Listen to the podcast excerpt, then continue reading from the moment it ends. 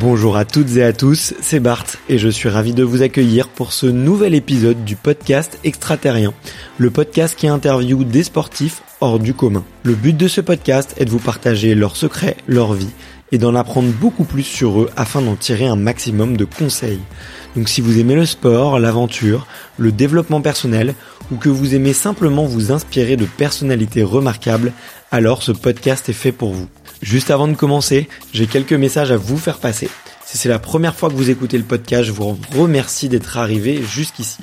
D'ailleurs, je vous recommande l'épisode avec Mathieu Torder qui a traversé l'Antarctique à seulement 27 ans. D'autre part, si vous ne le savez pas, j'ai beaucoup d'ambition avec ce podcast et je souhaite aller chercher des sportifs de plus en plus incroyables.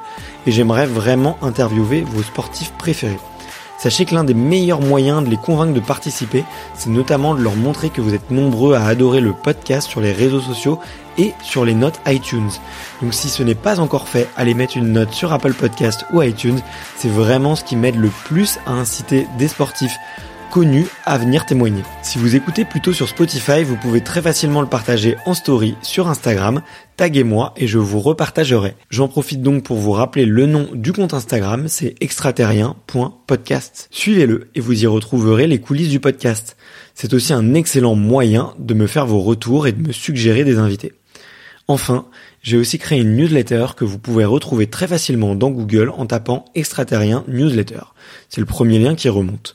J'y partage des bons plans santé, matériel, préparation mentale, des livres, des documentaires qui m'ont beaucoup inspiré. Allez, je ne vous embête pas plus et je laisse place à mon Hiring for your small business? If you're not looking for professionals on LinkedIn, you're looking in the wrong place. That's like looking for your car keys in a fish tank. LinkedIn helps you hire professionals you can't find anywhere else, even those who aren't actively searching for a new job but might be open to the perfect role. In a given month, over 70% of LinkedIn users don't even visit other leading job sites. So start looking in the right place. With LinkedIn, you can hire professionals like a professional. Post your free job on linkedin.com slash people today. mon invité du jour. Bah écoute, je suis, je suis vraiment ravi et enchanté effectivement qu'on puisse euh, se rencontrer en vrai. Tu m'avais proposé de le faire à distance, mais c'était hors de question euh, pour moi. Alors peut-être pour que les auditeurs comprennent bien quand même, euh, je vais raconter. Tu me permets de raconter la petite histoire? Ah bah bien entendu. Euh, je suis très LinkedIn en ce moment. Ça marche plutôt bien pour moi euh, sur LinkedIn, sur ce réseau social-là. J'aime bien raconter des histoires d'athlètes, puis euh, passer un peu des fois des petits coups de gueule sur le, le monde du sport aussi. Et, euh, et un jour, je reçois un message euh, d'une personne que je ne connais pas.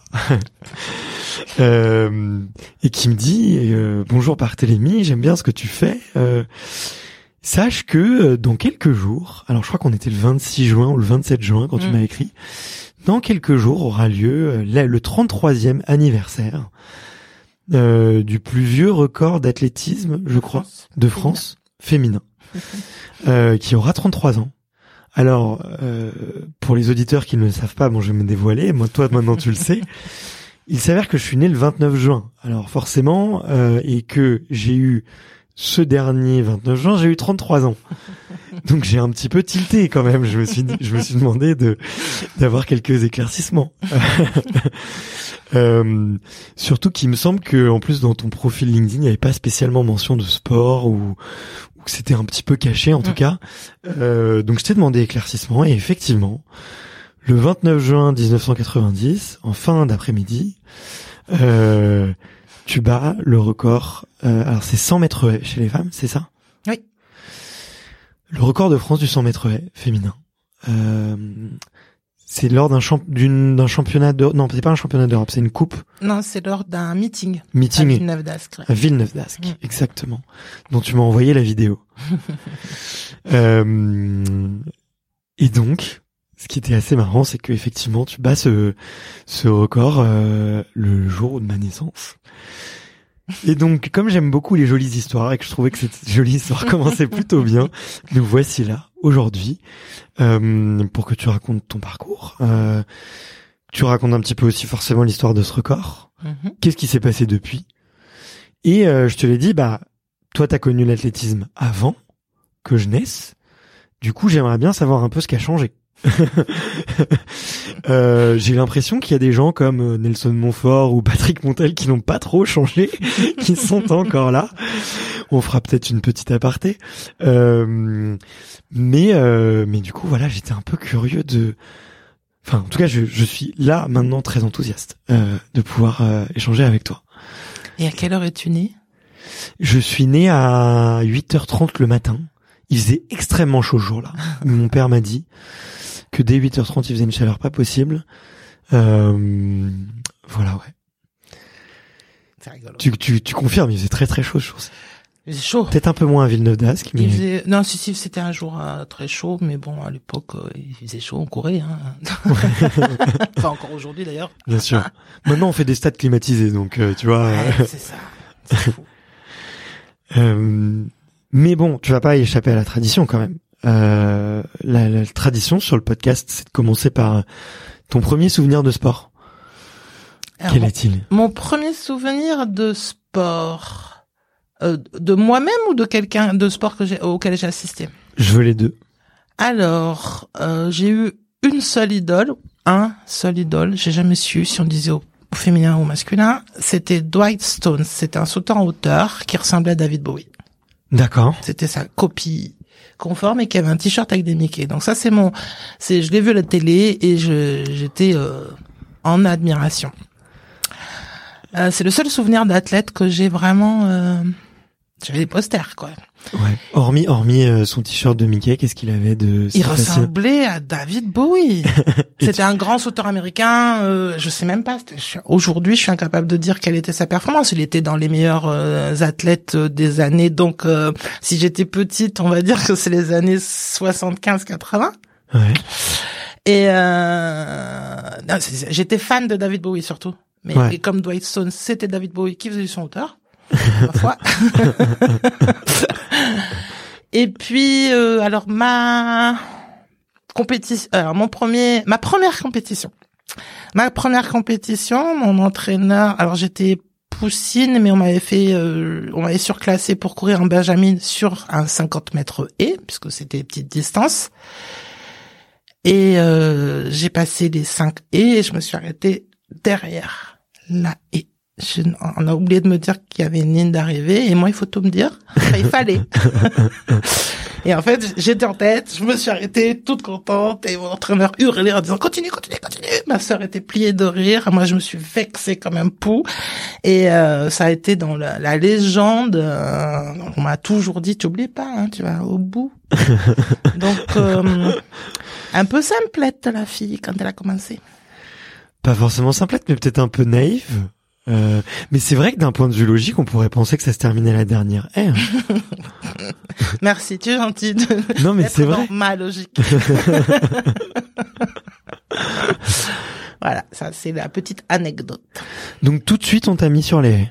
Non, j'ai fait de tout, mais là c'était une la première compétition, c'était des non, j'ai commencé par les épreuves combinées. Moi, j'ai fait de l'heptathlon Ouais. jusqu'à enfin d'abord c'était du pentathlon, triathlon quand on est petit, puis pentathlon et heptathlon, j'en ai fait jusqu'au championnat d'Europe junior. Au championnat d'Europe junior, j'étais qualifié donc en sur le 100 mètres et en heptathlon et j'ai gagné le 100 mètres et battu le record d'Europe junior et j'ai fait quatrième à l'heptathlon. Alors c'est pas pour ça que je suis passé ensuite uniquement sur 100 mètres haies.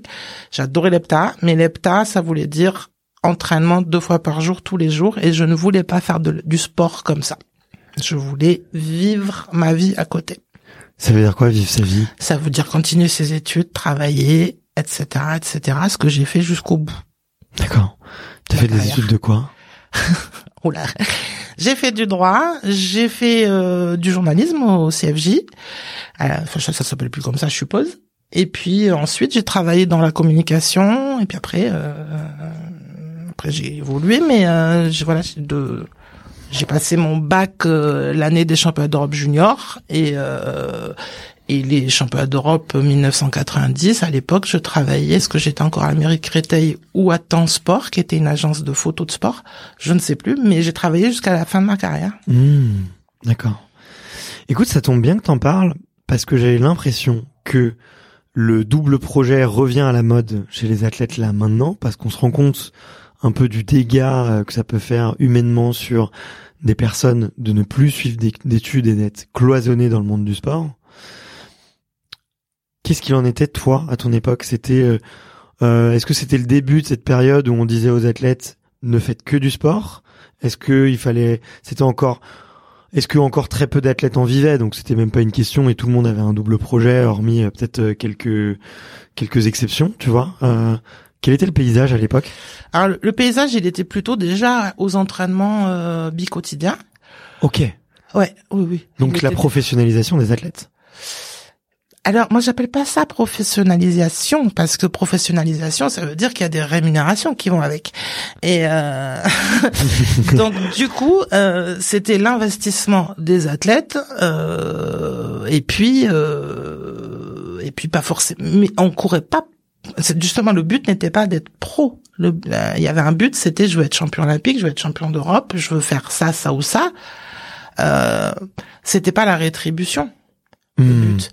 Euh, moi, j'ai fait autre chose parce que pour moi, euh, bien sûr que j'ai gagné plus d'argent, ce qui n'a strictement rien à voir avec ce qui se gagne aujourd'hui. J'ai gagné plus d'argent à travers le sport qu'en travaillant. Euh, ah, mais c'est pour moi, c'était un plus et c'était provisoire, transitoire et c'était euh, la cerise sur le gâteau, mais pas l'objectif. D'accord. Mais par contre, c'était vraiment euh, quand j'étais junior déjà euh, au championnat d'Europe junior qui avait eu lieu en enfin c'était la RDA, l'Allemagne de l'Est à l'époque. C'était encore, il y avait un mur et tout. Je t'ai dit que j'adorais l'histoire, donc.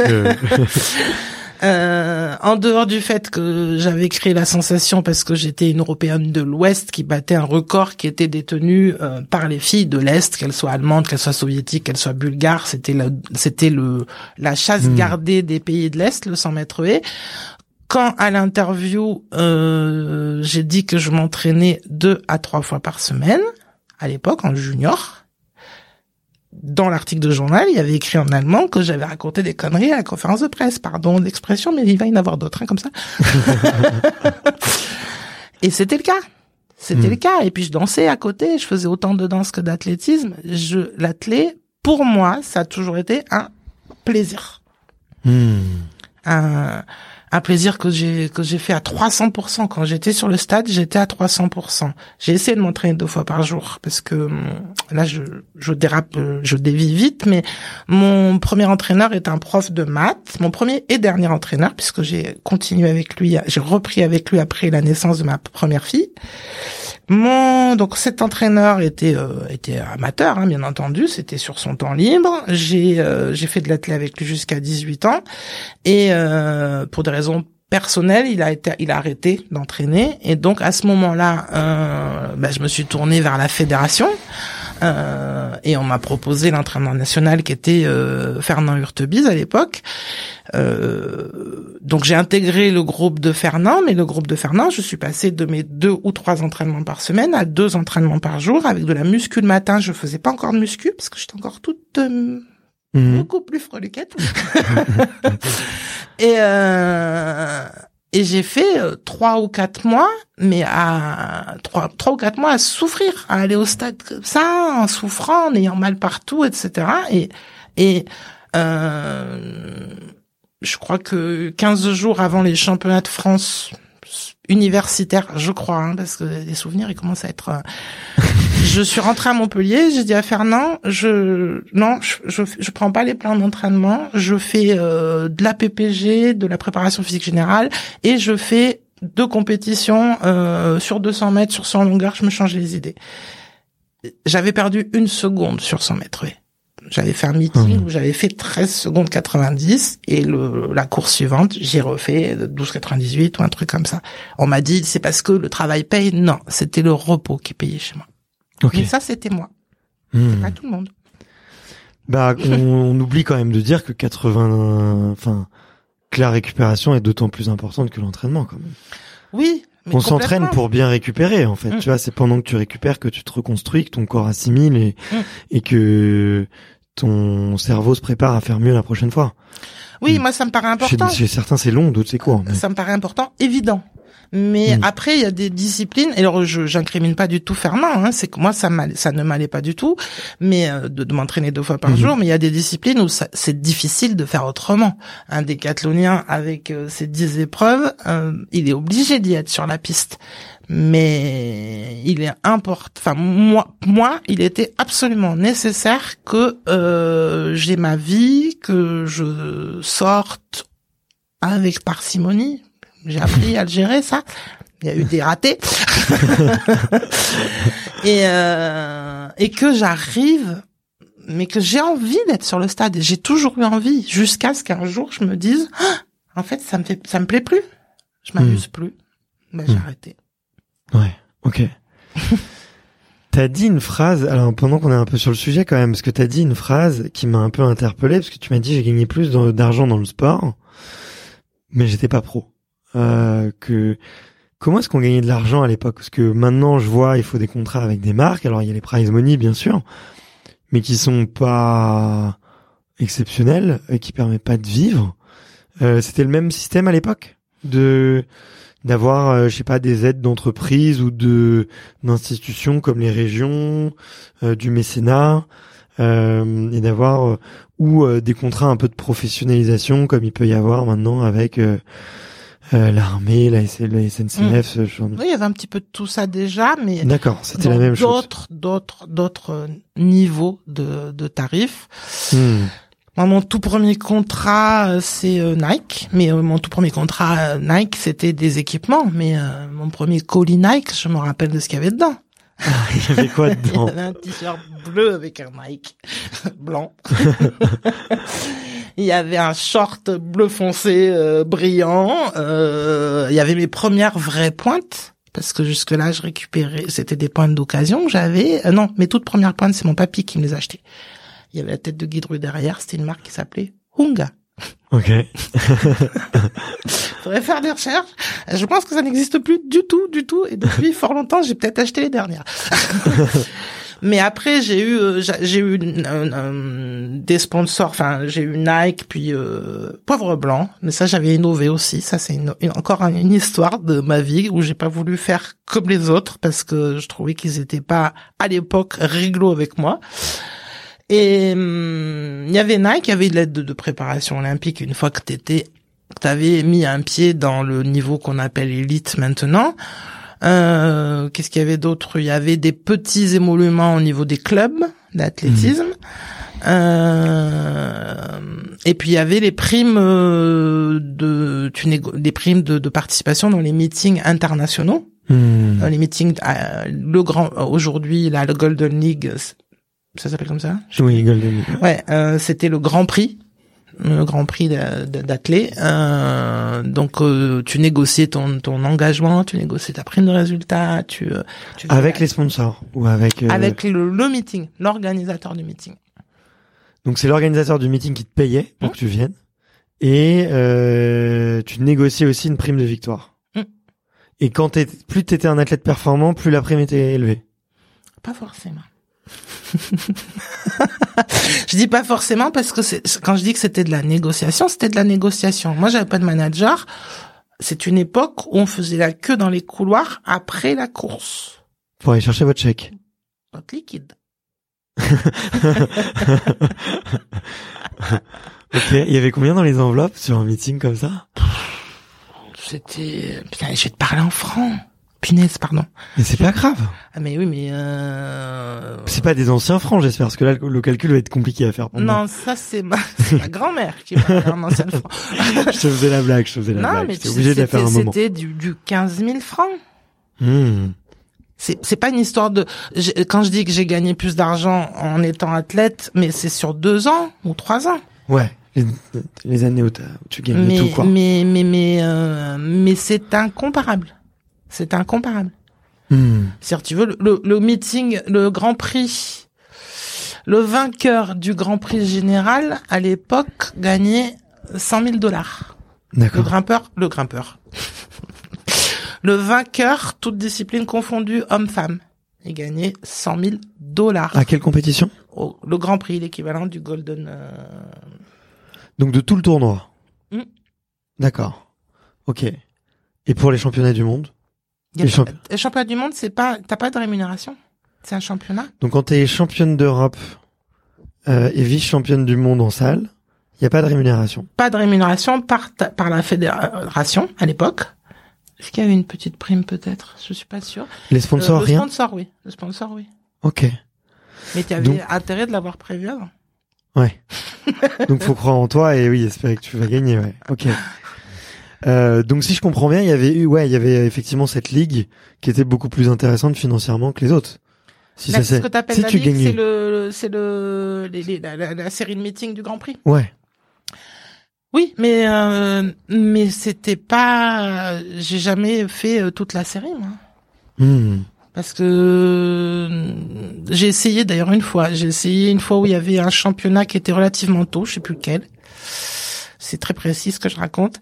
Et derrière, j'avais dit, mais c'était vraiment pour m'amuser. C'était dire, je vais le faire à l'américaine, je vais faire les 10 meetings qui suivent, euh, euh, à aller tous les deux jours euh, dans, dans une autre ville, etc., ou dans un autre pays. Et J'en ai fait deux. Je me suis claqué. Parce que les Américains, après le meeting, moi j'avais passé mon l'objectif de ma saison, c'était le championnat. Je fais les meetings, c'était vraiment pour m'éclater, mais à tous les niveaux. Hmm. Donc, si tu cours que le soir tu sors jusqu'à je sais pas quelle heure, qu'au au petit matin euh, tu prends la navette pour aller à l'aéroport suivant, dans tes sacs machin, pendant que les, les, les pros ils ont euh, ils ont leur ils ont des gens qui leur portent leurs affaires, ils sont pris à part, etc. Enfin moi j'en ai fait deux quoi et je suis revenu sur une patte en disant ah, c'est pas mon truc l'enchaînement. Mais donc oui non je ces deux objectifs, enfin, on, on peut, on, on- fait de, la- on faisait de l'athlétisme pour gagner de l'argent. Ceux qui faisaient de l'athlétisme pour gagner de l'argent, ils étaient pas français, ils étaient américains. Quand ils arrivaient, ils faisaient la tournée des meetings et eux, c'était leur jackpot, quoi. Mais, euh, euh, mais je crois pas, enfin. On était dans le, enfin moi en tout cas j'étais. Si cette année c'est les championnats d'Europe, si pour si pour arriver aux championnats d'Europe il faut que j'ai trois courses où euh, je suis avec de la grosse opéri- op- op- opposition, ce sera ces trois courses là. Hmm. Mais s'il y en a sept avant où c'est possible de faire ça, je fais pas les sept. C'était Hmm. euh, c'était organisé avec l'entraîneur, avec l'entraîneur, avec Pierre. Ouais, d'en faire peu. Le, Mm. vous optimisiez la saison pour le résultat beaucoup plus que sur l'argent, quoi. Moi, oui. Parce Hmm. que tu dis vous, mais je suis, je, je, je peux pas parler au nom de, de tous les Hmm. autres. Il y avait des athlètes français qui gagnaient très bien leur vie à l'époque. Euh... alors, très bien sa vie, ça devait se cantonner aux perchistes. Et encore, le très bien n'a rien à voir avec maintenant. Ben, les, les plus grands, euh, comment dire, les plus, les perchistes ont ramené beaucoup, beaucoup de médailles. euh, les, enfin beaucoup, oui. La perche a, a souvent été médaillée en championnat, euh, mais hum, je suis en train de chercher un champion olympique. De toute façon, c'est- vraiment le passage, la, la transition, c'est un peu, je dirais que c'est l'époque de Marie-Josée Pérec, qui Ouais. vraiment qui arrive à la fin de ma, ma, ma, ma carrière. Elle est championne euh, olympique à Barcelone en 92. Oui. Euh, c'est, je, vais pas parler à la place de Marie-Jo, mais je pense que c'est une de- des premières à, à, à, à, voir, mais en même temps, c'est une des premières à avoir des résultats pareils aussi. on n'a jamais vu ça, oui. C'est puis on l'a pas retrouvé depuis, hein, excuse-moi, mais Voilà. difficilement. Donc Ouais. euh, vivre, je suis en train de, de réfléchir. Des, des copains qui, moi, il y avait une coureuse de 100 mètres haies qui a fait euh, qui a fait des jeux. Euh, Florence Coll, elle est aujourd'hui c'est la c'est la chef de neuro de l'hôpital de l'hôpital euh, la Salpêtrière. Si je dis Mhm. pas de bêtises, c'est la Salpêtrière ou c'est Saint-Maurice, je ne sais plus. Elle a fait ses études de médecine Hmm. pendant sa carrière d'athlète. Donc et et et c'est pas forcément que c'est un autre temps. C'est que petit à petit on a on a, on a moi je trouve qu'on copiait beaucoup les autres pays qui s'entraînaient beaucoup beaucoup et aujourd'hui il y a des pays nordiques qui disent qui disent les Français vous entraînez trop. Alors là je parle parce que j'ai vu mes copains qui sont encore de l'athlé hein, parce que sinon ça je ne sais pas ce qui se raconte aujourd'hui. Mais euh, c'est c'est euh, c'était c'était une mode enfin une mode. C'était l'ère du temps le, gros entraînement les grosses charges de muscu le matin. Moi je vois je, sur les discussions que j'ai pu avoir sur quelques athlètes que je que je suis sur les réseaux etc je vois les, les matériels les techniques les entraînements enfin tout a tout est est tellement plus riche d'exercices de, de, de, de, et de possibilités.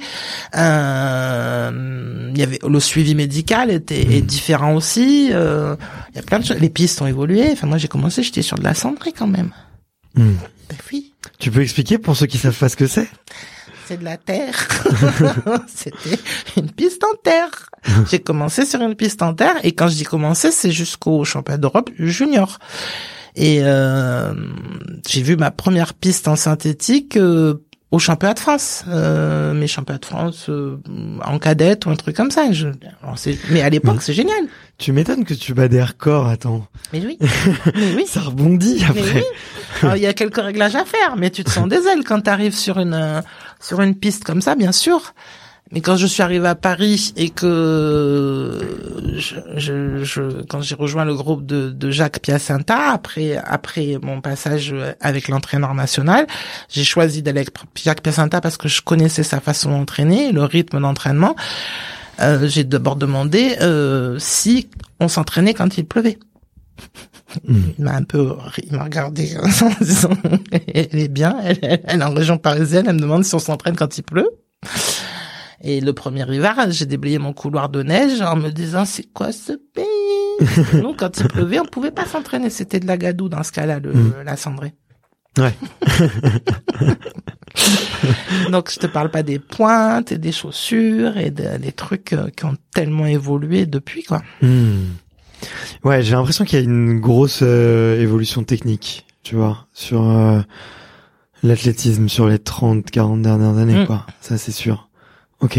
En même temps, si on prend les 30-40 années avant ma, carrière, c'était des, je pense, c'était les pointes en cuir avec quatre clous dessous, hein. je, pense que l'évolution, elle est assez euh, semblable finalement quand on regarde. Effectivement. je le voyais pas comme ça. Euh, c'était la bonne époque? Je crois que oui. Alors, je crois que oui, mais je, je voudrais pas faire la vieille icône. La, oui, bah ça. euh, non, parce que c'était mieux avant. je crois que on le dit tous. Hein. On le dit tous. Surtout le rap. mais mais déjà, un, une des choses qui pour moi est, est, est, est essentielle, c'est qu'il n'y avait pas les téléphones il n'y avait pas la possibilité d'être pris en photo et filmé n'importe où, n'importe quand. Quand je dis qu'on était vivant, hmm. c'est qu'on était vivant après les épreuves. Et des, des, des trucs de, de, de, de barge euh, qu'on a pu faire après les compétitions, mais c'est c'est c'est c'est oh, ça fait partie aussi des souvenirs euh, hmm. immémorables. Mais aujourd'hui, euh, ce qu'on a fait, alors je, je vais me prendre que moi, je vais pas parler des autres, mais, on en a fait plein. Euh, euh, aujourd'hui, c'est si je suis filmé en train de faire la une, une de mes bêtises de l'époque, ben ça passe partout ça passe partout, c'est pas entre nous. Euh, euh, et ça, ben ça, ça empêche de. Enfin, tu te tiens quoi. Hmm. Tu te tiens, mais euh, quand on a un objectif, quand tu arrives aux Jeux Olympiques, c'était c'était ça que tu vises depuis trois ans, tu travailles là-dessus, euh, que tu réussisses ou que tu ne réussisses pas, une fois que c'est fini, t'as envie de profiter, t'as envie de t'étais dans un village où il y a, euh, enfin à l'époque t'étais dans un village parce qu'aujourd'hui ils arrivent et ils repartent. Nous on restait on restait les 15 jours ou les trois semaines des Jeux, toutes les équipes de France confondues, c'était fabuleux. Hmm. On faisait des rencontres incroyables euh, et euh, et, et c'était dingue le village olympique. Aujourd'hui, je, je vois il y a tellement de jeux où, où l'athlète arrive la veille de son ou n'importe quel euh, hmm. sportif arrive de la veille euh, pour des raisons économiques. On reste pas euh, trois plombes dans les logements et repart repart au lendemain de son épreuve. Je trouve ça absolument horrible c'est c'est une torture, je pense. Mais je vois très bien, ouais. Je vois très bien. Euh... Ouais, du coup, tout, tout ce qu'on peut dire, tous les mythes qu'il peut y avoir sur le village olympique, ils datent plus, si tu veux, de l'époque que maintenant, quoi. C'est sûr que euh, je vois mal. Euh, des, je, quand j'en parle aux athlètes, c'est un peu l'impression que j'ai en fait, que jusque peut-être jusqu'à Londres, tu vois, 2012, mm. Grosse grosse fiesta, et puis là, euh, ça change mm. maintenant. Mais c'est marrant que tu parles de ça parce que ouais, le, le métier d'athlète, il s'est complètement transformé, je trouve, avec euh, l'apparition des téléphones, parce que c'est l'argument que tu as mentionné en premier. Mm. Déjà, le niveau de performance et de technologie a, a changé, en tout cas. Euh, les entraîneurs sont beaucoup plus exigeants, beaucoup plus pointilleux. Il y a un peu moins appel au sens, tu vois. J'ai l'impression. C'est plein d'entraînement chiffrés euh, avec des données. Euh, tout ça. Et en plus, le fait qu'il y ait un téléphone, ça a beaucoup de conséquences. C'est que effectivement, euh, les athlètes deviennent des espèces de personnalités publiques qui doivent être exemplaires, qui n'ont plus le droit, enfin qui n'ont qui n'ont le droit de montrer que l'athlète en fait, et pas de montrer autre chose. Et je pense que ça transforme, ça crée une espèce de forme de schizophrénie. Je sais pas ce que t'en penses, mais euh, en tout cas, ça noie un espèce d'enfant intérieur, tu vois, qu'on a tous, mm. qui a besoin de se lâcher. Euh, et aussi, euh, bah, le, l'autre truc des, des, des téléphones, c'est que du coup, les athlètes deviennent des, des ambassadeurs, des créateurs de contenu, et qu'ils ont plus aucune raison, vu qu'ils ont un téléphone dans leur poche, avec un appareil photo et de quoi poster sur les réseaux sociaux, ils ont plus aucune raison de ne pas être des créateurs de contenu, et ceux qui ont pris le pli, euh, peu importe les résultats, euh, explosent financièrement. Euh, et ceux qui ne prennent pas le pli, parfois avec de très bons résultats, euh, galèrent quoi, tu vois. Mm, mm. Euh, donc le le métier un peu a changé, en tout cas tel que tu me le racontes et de ce que je vois et comment je fais l'analyse maintenant. Moi, quand j'ai des athlètes qui viennent me voir et qui me disent j'ai envie d'être riche, je leur dis mais arrête de te concentrer sur la performance. Regarde tout ce qui est à côté. Mm. Apprends à négocier tes contrats, apprends à créer du contenu, apprends à parler à une audience, apprends à le jeu des médias euh, apprends à qu'est-ce que veulent les entreprises. Quand moi, quand je vois des athlètes qui disent s'il vous plaît aidez-moi financièrement, ça me fait rire. Parce que et t'as d'autres athlètes qui font différemment, qui disent si vous me sponsorisez, je vais vous apporter ça, je vais vous apporter ça, je vais vous apporter ça. C'est différent que de dire aidez-moi, tu vois. Mais bon, là je vois que t'as plein de choses à me répondre. J'ai été long, j'ai beaucoup de choses à dire. Mais je voulais te dire que, en tout cas, effectivement, je sais pas si c'était mieux avant, tel que tu me le racontes. J'ai quand même l'impression que oui. Euh, moi, mes parents étaient fans de tennis et le grand modèle c'était Yannick Noah, tu vois.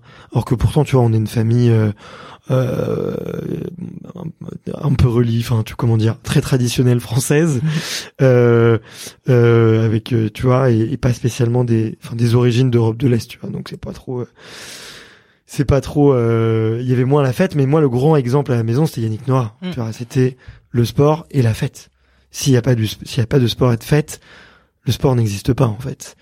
Euh, j'ai un peu l'impression que c'est ce que tu dis et que maintenant aujourd'hui la fête n'existe plus. Qu'elle est plus dure à voir. Alors je suis pas, je ne suis pas partout. Euh, je vais je vais déjà revenir sur tu as dit le métier, tu as dit le métier d'athlète, tu l'as dit deux fois, c'est pas un métier. C'est athlète, c'est pas un métier. tu peux t'y consacrer. Pourquoi euh, Dis-moi, dis-moi, j'attends. Parce que t'es pas salarié et t'es pas chef d'entreprise. T'es freelance? T'es indépendant alors aujourd'hui maintenant il y a, y a, y a, ils prennent un statut, je sais même pas parce que moi à l'époque j'ai essayé de savoir comment verser mon URSAF etc parce qu'il y avait pas. parce que moi moi je, je, je, cochais pas les cases, c'est-à-dire que j'étais j'étais salarié puisque je travaillais et j'avais euh, et j'avais des BNC puisque j'étais euh, puisque j'avais un sponsor etc. Et quand j'allais à l'URSAF pour dire je, je me déclare où jamais de la vie j'aurais imaginé enfin j'aurais pu imaginer que j'ai devancé ça. Euh, à l'époque on n'arrivait pas à me répondre. Ils savaient mmh. pas. Mais aujourd'hui quand tu décides d'être athlète de haut niveau enfin je peux pas parler à la place des autres mais tu tu ne enfin là où j'avais envie de revenir c'est c'est sur euh, tu dis tu as dit euh, euh, euh, l'athlète qui me dit qu'il veut gagner beaucoup d'argent, je lui dis ne te concentre pas sur la performance, concentre-toi toi sur ça y est, je vais tout tout. T'inquiète. Concentre-toi sur le, sur euh, comment gagner de l'argent, sur Mhm. tout ce que t'as à faire. Non, Mais, mais s'il se concentre là-dessus, il va pas faire de performance, le gars, quoi. Et alors? Et ben alors, il va, eh ben, il, eh ben, il sera pas athlète de haut niveau. Bah si. Et pourquoi? Il, il sera, il sera un entrepreneur, mais il va pas avoir de résultats. Non mais tu vois comment ils font euh... Mais c'est des entrepreneurs, tu vois. C'est tous des entrepreneurs. Ils ont des équipes. Ceux, les, les grands, je sais pas de qui tu, tu vas parler, mais euh, Bien sûr, mais il faut bien, il faut bien commencer quelque part, tu vois. Il faut bien commencer quelque part. Et il y en a qui commencent quand même par eux-mêmes, tu vois, à faire tout ça, à faire ce travail-là. Mais- Tu vois, quand, quand je vois, par exemple, Renelle Lamotte, ouais. je sais pas combien elle gagne. Je pourrais, je vais lui demander. Je vais retourner la voir à Montpellier, je vais lui demander. En off. Ou en public, si elle veut. Renelle, si tu nous écoutes, l'appel est lancé. Mais elle crée tout son contenu tout seul. Il n'y a pas d'équipe, il y a rien. Et aujourd'hui, les sponsors savent à quel point c'est précieux parce qu'elle a une communauté terriblement engagée. Euh, et Renelle, et tu vois, elle, elle le transforme pas en argent parce que, en tout cas, de ce que je vois, ou très peu, mais elle aurait un énorme potentiel, tu vois.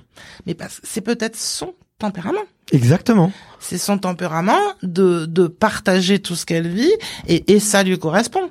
Euh, mais c'est c'est c'est c'est pas pour autant que ça ça doit être fait par chacun euh, et, et que ça convient à chacun. Pour moi, un sportif de haut niveau, quel qu'il soit, euh, euh, il y a son être. Ah, Il y a comment il vit la chose, comment il a besoin de faire son sport, de quoi il a besoin d'être entouré, euh, et, et- et- plutôt que de dire euh, ok tu veux il te faut des sous bon alors tu dois euh, poster sur les réseaux faire ci faire ça.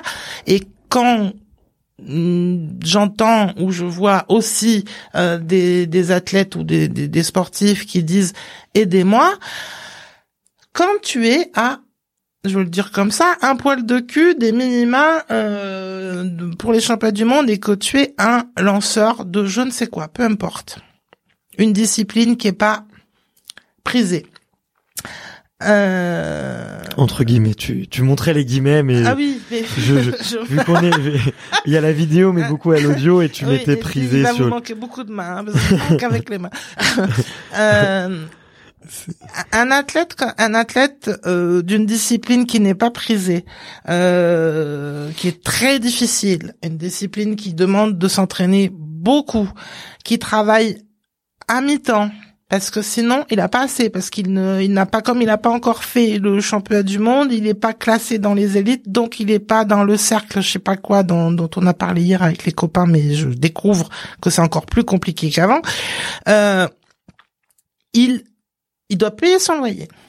Il doit parfois trouver ses équipements, s'acheter ses équipements parce qu'il n'y a pas d'équipementier qui les, qui, qui l'aide. Euh, il doit, il doit, il doit être performant. Euh, et ben ce mec-là, il a pas le temps. Et puis si son tempérament c'est pas euh, de de œuvrer, son tempérament c'est de de- d'œuvrer sur la piste.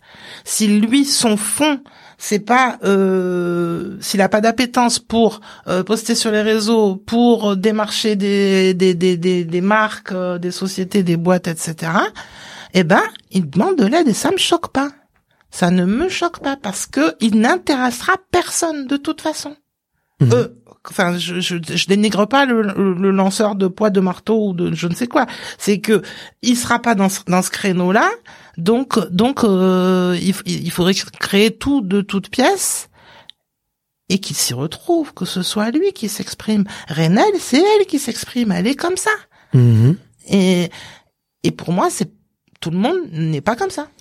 Mais c'est pour ça que je te dis que le métier d'athlète, il a changé. Et moi, je continue de dire que c'est pas un métier. Et on va se mettre sur la tête avant la fin du truc. Non, je non, non, mais c'est drôle. Moi, j'adore débattre, donc forcément, je vais te titiller. Je t'ai prévenu. Mais euh, c'est pas un métier. Mais aujourd'hui, il y a quand même beaucoup de gens qui en vivent. Ou faudrait définir métier. Effectivement, t'as peut-être raison. Euh, mais alors, comment on t'estime que sur une piste, un départ des 100 mètres, par exemple, au départ du 100 mètres, du 100 mètres F féminin, Mm. au championnat de France, comment t'estimes qu'il y en a une qui en vit, probablement, tu vois, avec euh, peut-être un ou deux sponsors, euh, des conférences en entreprise, euh, un équipementier qui la suit, que les autres, elles bossent à plein temps, Donc elles sont toutes au même endroit, euh, mais effectivement elles n'ont pas le même métier, quoi. Ça c'est sûr. Mais elles font la même activité. Et non, elles font, enfin oui, elles font le même sport, mais elles n'ont pas le même métier. Mhm. C'est tout. Donc on est d'accord que le métier d'athlète, c'est sur pas sur la piste, c'est ce qu'il y a en dehors. C'est à partir du moment où tu arrives à créer de l'argent en dehors de la piste que c'est ton métier. Et si tu utilises ton image d'athlète pour, en dehors de la piste, utiliser cette image d'athlète, euh, générer des profits, là on peut dire que sportif de haut niveau, athlète comme appelons comme on veut, devient un métier. Mais tu utilises l'image de ton sport et de ton activité, quoi, de ta passion. On pourrait le définir comme ça? Pas facile. Euh, Ouais, pas facile. J'ai du mal. Euh, j'ai du mal parce que j'ai- trouvé un exemple d'un autre, euh, un autre truc. euh, Mais pendant que tu réfléchis, bah, justement, j'appelle les auditeurs et je leur dis bah, qu'est-ce que vous en pensez vous? Qu'est-ce que qu'est-ce qui est pour vous un métier? Est-ce que vous pensez qu'athlète de haut niveau est un métier? Est-ce que athlète n'est pas un métier? Euh, On peut on fait la distinction maintenant de athlète et athlète de haut niveau. La frontière est très fine. C'est pour ça que c'est très dur de se positionner. Mais en tout cas. Euh, euh, je voulais t'amener sur ce terrain-là quand même, tu vois, parce que Ouais. il est, il est, ce débat, il est intéressant, c'est un débat et, de fond. oui, mais les sports professionnels sont sont con- considérés comme tels. On les connaît. Et, Les sports de euh, club, Bah non, les sports professionnels, le foot, euh, les, parce qu'ils sont en club. Ils ont un salaire, enfin ils ont un club qui les salarie, tu vois. Ils ont un, un- oui, ils ont un club qui se, ils ont salarié, oui, ils ont un club qui les salarie, qui les emploie à, à des sommes, euh, euh, mais ce sont des sports professionnels. Avant, c'était pas, c'était pas, c'était pas aux Jeux Olympiques ces sports-là. Ouais, ouais. Mais maintenant, tu sais que même en division 2 de volleyball, euh, Hmm. peu importe le genre, ils sont pros. Bon, ils touchent pas beaucoup d'argent, mais ils sont pros. Oui. Mais ils sont, euh, enfin, il faudrait voir avec la liste du ministère, mais il y a, y a, y a des catégories de sports professionnels et l'athlète n'est pas un sport professionnel. C'est pour ça que je dis que c'est pas un métier. Tu vas me, tu vas me présenter des gens hein, qui vont m'expliquer tout ça hein, Ah, mais en, oui. en détail. si t'as des, des copines ou des copains athlètes qui, qui connaissent, qu'on, qu'on fait le truc récemment, euh, je suis hyper curieux de savoir. Euh, je suis hyper curieux de savoir. Ah oui, mais ça, je peux te présenter euh, du monde. Oui. Mhm. Tu, tu as trouvé ta réponse de ce que tu voulais me dire? Sinon, je, J'ai oublié où on en était. tu me disais que tu cherchais l'image d'autres athlètes. Tu Ah vois, oui. je, je te faisais la comparaison de du 100 mètres haies de de huit filles et qu'elles ont pas du tout toutes le même statut.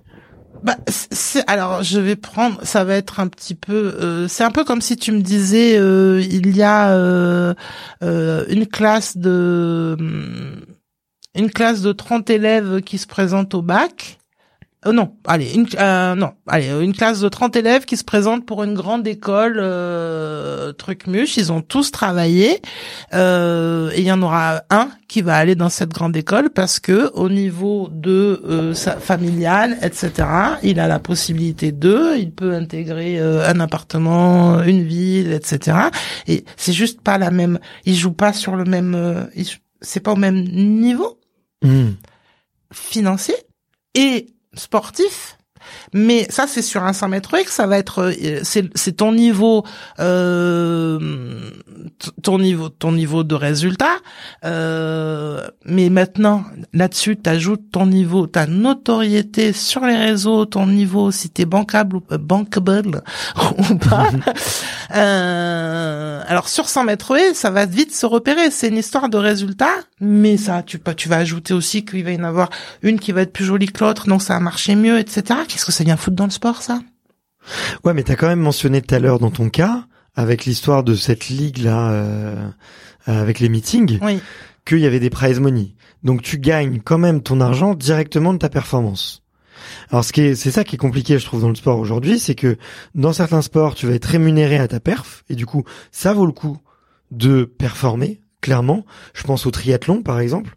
Il y a plein de ligues. euh, Et aujourd'hui, si tu veux gagner de l'argent, alors certes, tu dois avoir des sponsors, ils ont des contrats avec l'armée, mais il faut avant tout performer. Et d'autres sports où, en fait, la performance, elle passe au second degré. Parce que ce qui compte, c'est l'image. Tu vois. Et, euh, et tu le vois d'autant plus dans les sports peut-être un peu plus de montagne, tu vois. Moi, j'ai rencontré des athlètes qui sont des skieurs.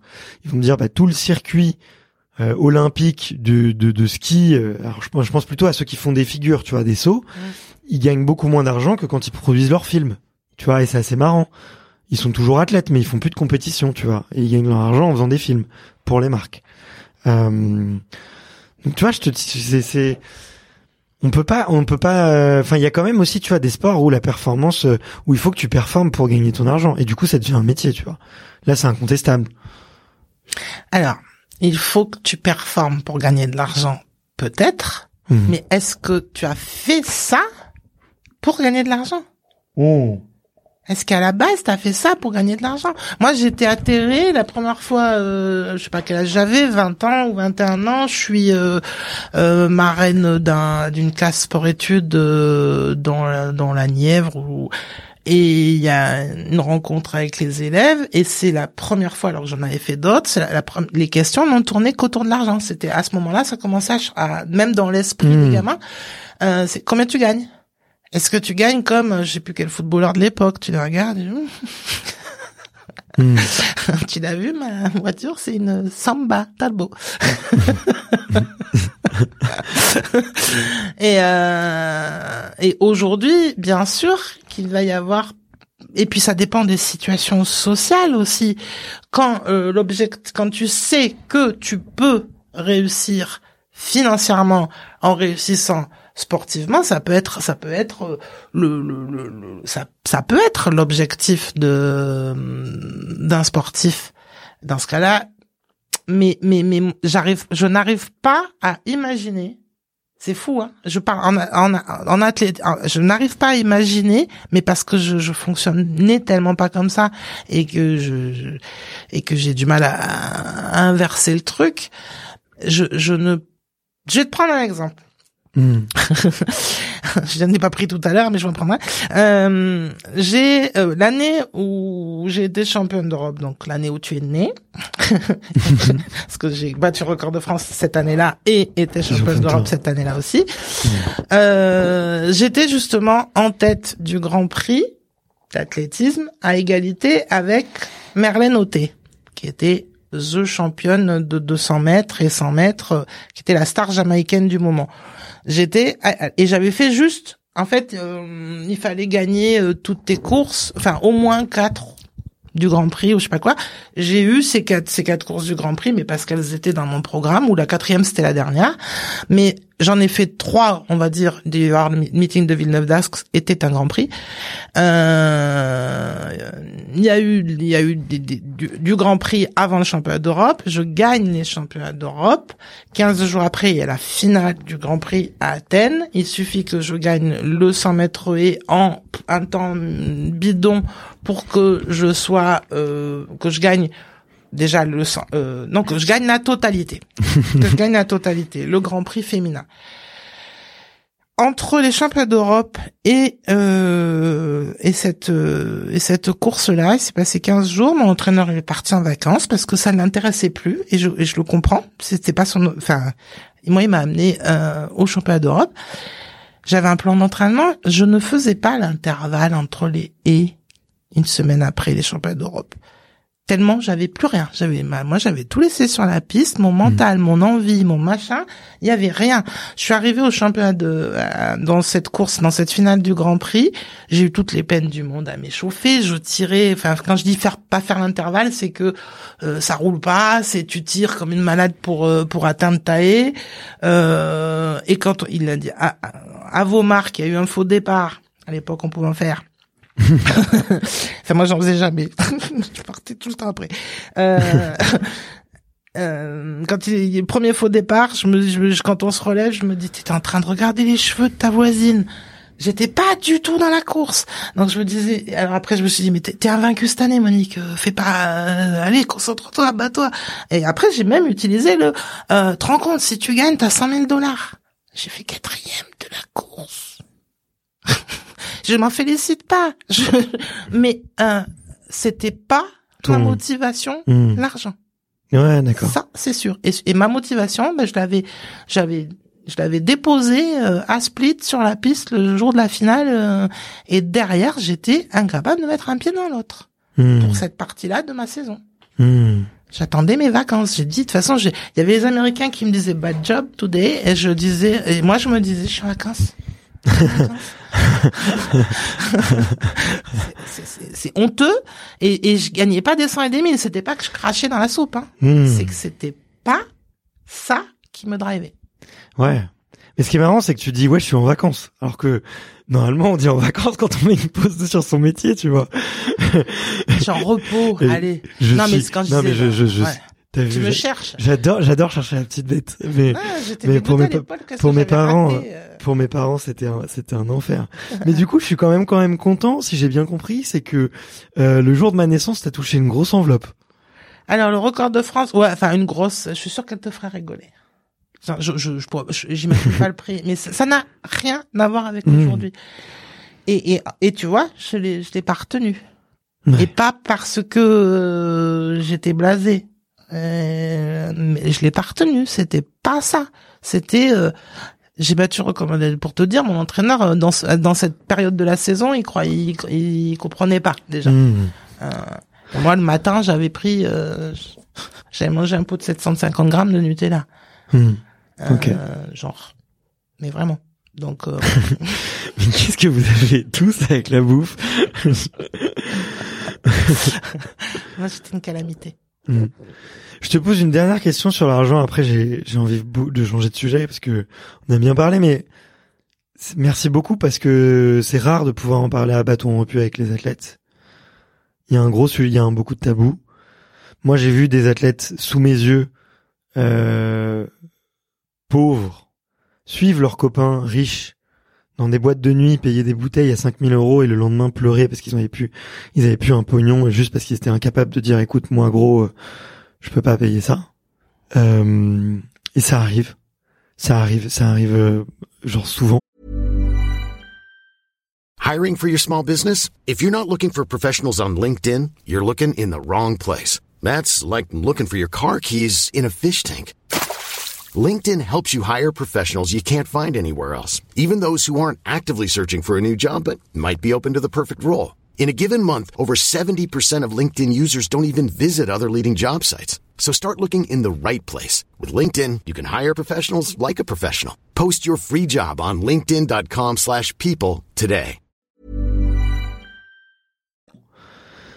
Parce que, mais euh, donc merci beaucoup de parler un peu à bâton rompu de ça. Peut-être pour conclure, c'est est-ce que euh, à la fin d'une carrière, quand même, j'ai pas pris le temps de dire ton palmarès, mais je vois vice championne du monde en salle, je vois championne d'Europe une fois et trois podiums au championnat d'Europe en salle, dont deux d'argent et une médaille de bronze. Donc, il y a peut-être pas les jeux, mais il y a un palmarès à l'international qui est indéniable sur euh, sur l'espace de deux ans, trois ans, t'es là, mais enfin tu fais partie des euh, du top top top mondial. Est-ce qu'à la fin de ta carrière, tu peux t'acheter un appart? Non.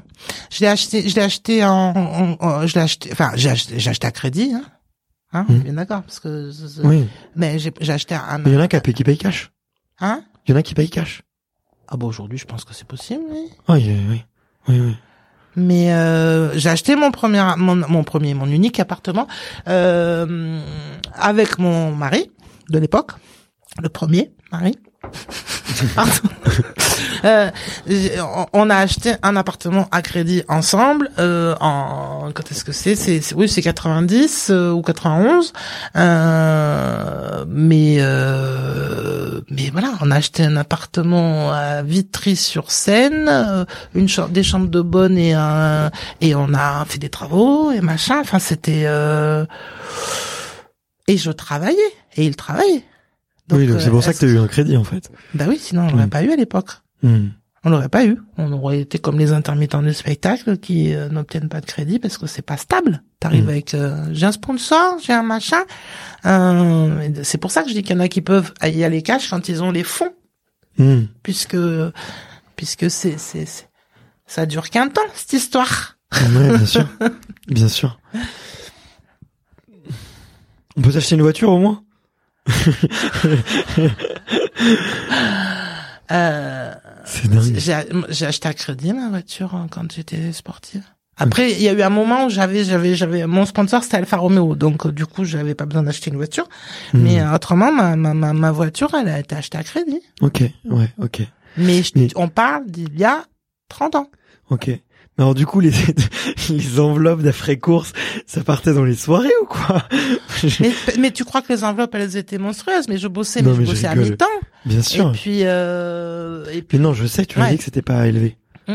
Je, je te taquine, mais tu vois, c'est juste, si tu peux même pas être, bon, si, j'espère que mis bout à bout, tu peux quand même t'acheter une, une, une, une, une, voiture, mais euh, ça, ça, je voulais juste montrer en, en tournant cette situation à la dérision et à l'humour que, euh, que oui, euh, c'était pas, on peut pas du tout vivre de, euh, de, de son sport. Euh, Non, tu pouvais pas du tout vivre de ton sport à l'époque. Ça que je voulais non, vivre correctement de son sport, non, non, Hmm. non. Il y a, voilà. Ok. Est-ce que tu peux me raconter euh, comment t'as vécu le jour de ma naissance? Et ben donc, euh, à 8h30 du matin, je me suis dit, il faut que je fête la naissance. de- J'ai cru comprendre un enfant que j'ai de- rencontré de- dans 33 de ans pousser son premier cri. Ah, ce qui est rigolo, c'est que le jour de ta naissance, donc la veille, j'avais euh, j'avais voulu tenter. Alors ma sœur était sauteuse en hauteur et elle, avant les grosses compétitions, pour s'alléger, Mhm. pour se donner un coup de boost et s'alléger, elle faisait ce qu'elle appelait le régime riz. Donc elle mangeait du riz blanc toute la journée pour faire un- du stock de sucre lent et perdre du poids. Donc j'avais décidé de faire un régime riz. Alors moi, les, les deux fois où je l'ai tenté, je suis jamais allée au bout. Ok. Et je faisais riz cantonné. Acheté dans le resto d'à côté, bien gras et tout. Donc je faisais régime cantonné. Donc j'avais fait la veille. Euh, matin, midi et soir de riz cantonné. Le soir, je crois que j'avais déjà dérogé au truc. L'objectif, c'était de perdre un kilo pour c'est- Moi, c'était plus, moi, je voulais tester. Mais moi, le le lendemain matin, t'as fait régime riz la veille, et le lendemain matin, je me lève et j'ai envie de Nutella. Et donc, peut-être qu'à l'heure de ta naissance, je suis allée m'acheter ce- 750 grammes. Je mange 750, je mangeais, parce que je fais plus. Je mangeais 750 grammes en un quart d'heure. À la grosse cuillère. 750 grammes. C'était, c'est une pathologie, je crois. Non mais tu sais que moi je mange une cuillère de Nutella maintenant. C'est peut-être lié, hein, mais je suis KO quoi. Ouais, c'est ça. C'est ça, c'est de ma faute. En fait. Non, non, mais j'ai eu, j'ai eu ce truc, tu sais, euh, effectivement, quand t'es jeune, euh, tu manges énormément de sucre. Moi, j'avais mes parents qui, qui avaient pas forcément des, toujours des très bons réflexes alimentaires avec moi. Je faisais entre 3 et 4 heures de tennis par jour. Donc, tu vois, le, l'ado, fallait le nourrir, quoi. Mm, mm, mm. Euh, mais du coup, j'ai fait une overdose de sucre et je m'en suis rendu compte sur mes 24, 25 ans. Je mangeais deux cookies, tu vois, des cookies industriels ou des cookies que t'achètes chez le boulanger. J'en mangeais deux. Je dormais après. Pic d'insuline euh, Mm. violent, quoi. Et retour euh, violent. Donc, euh, je me dis, waouh, euh, je pense que 750 grammes de Nutella, je meurs. Mais c'était fou. Ou je rentre en hibernation, quoi. Donc, tu fais ça ce matin-là. Ouais. Et puis je le dis pas à mon entraîneur hein, parce qu'on avait un, on avait un contrat, enfin un contrat moral. On avait un pari. J'étais censé essayer de ne pas manger de Nutella pendant un mois. Je n'ai jamais réussi. Je n'ai jamais réussi. C'était euh, une maladie. C'était euh, Mais comment tu te sens sur la piste après? C'est pas un souci. C'était pas un souci.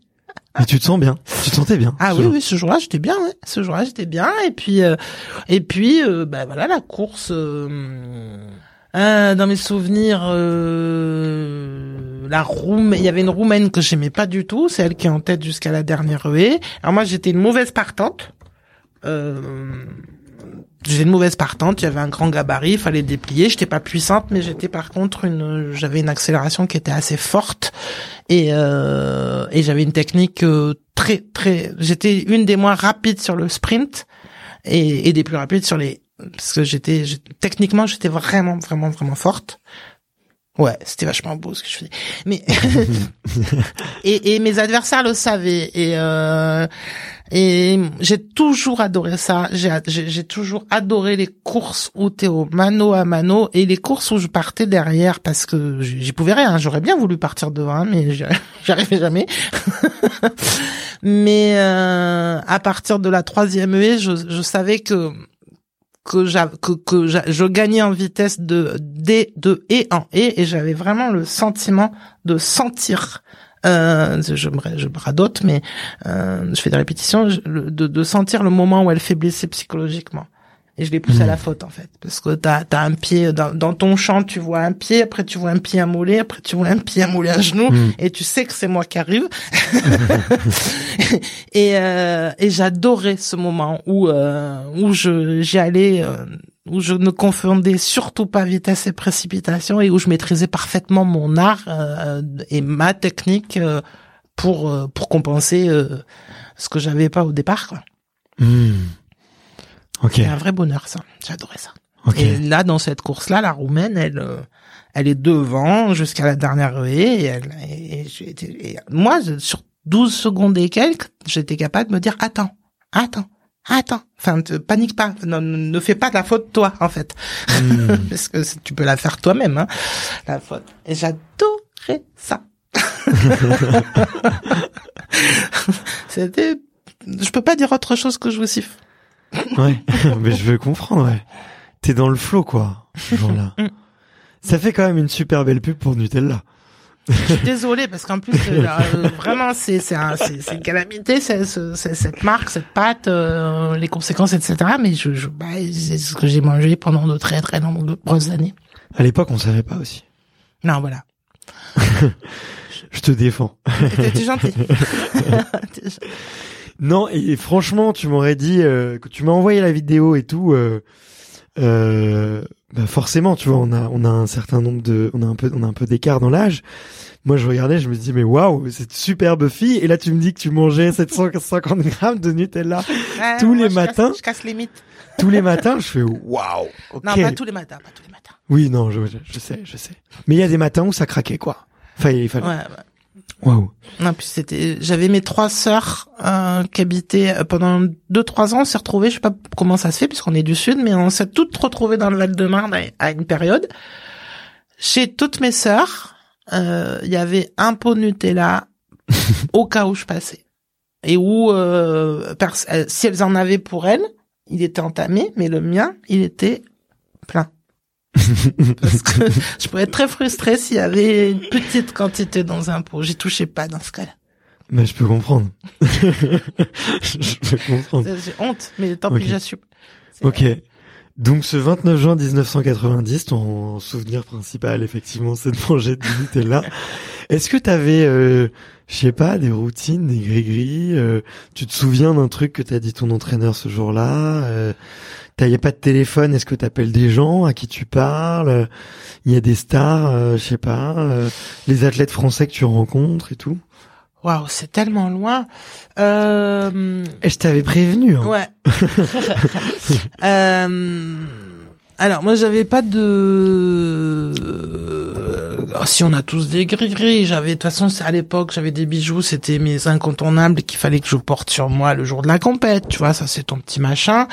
Euh, euh, après, moi, j'étais relativement décontractée avant, euh, enfin tout l'échauffement, etc. Euh, en plus, souvent, j'étais, je suis, je suis en train de me demander s'il y avait Anne Picrot dans cette course-là, mais je pense ma grande amie, une de mes meilleures amies, c'était une athlète du 100 mètres haies avec qui euh, on- on- je m'entraînais et euh, donc on était capable de, de, de se chambrer juste avant, de, de, de, de rigoler, mais après, des, moi, quand je rentrais sur le Hmm. stade.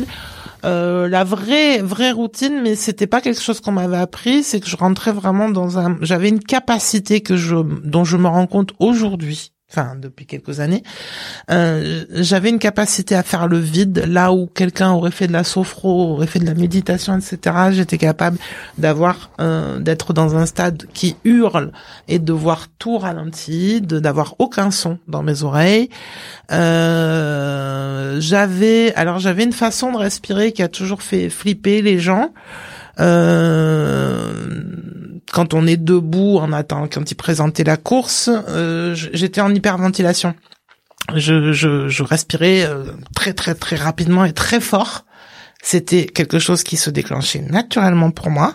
Hmm. C'était pas volontaire. Quand on le regardait de l'extérieur, on pouvait avoir peur, on pouvait avoir l'impression que j'avais peur. Hein. Il y a une fille qui respire au milieu des autres, il y en a une qui respire, mais euh, on Mhm. voit tout, tout- son, son torse qui bouge à une vitesse folle.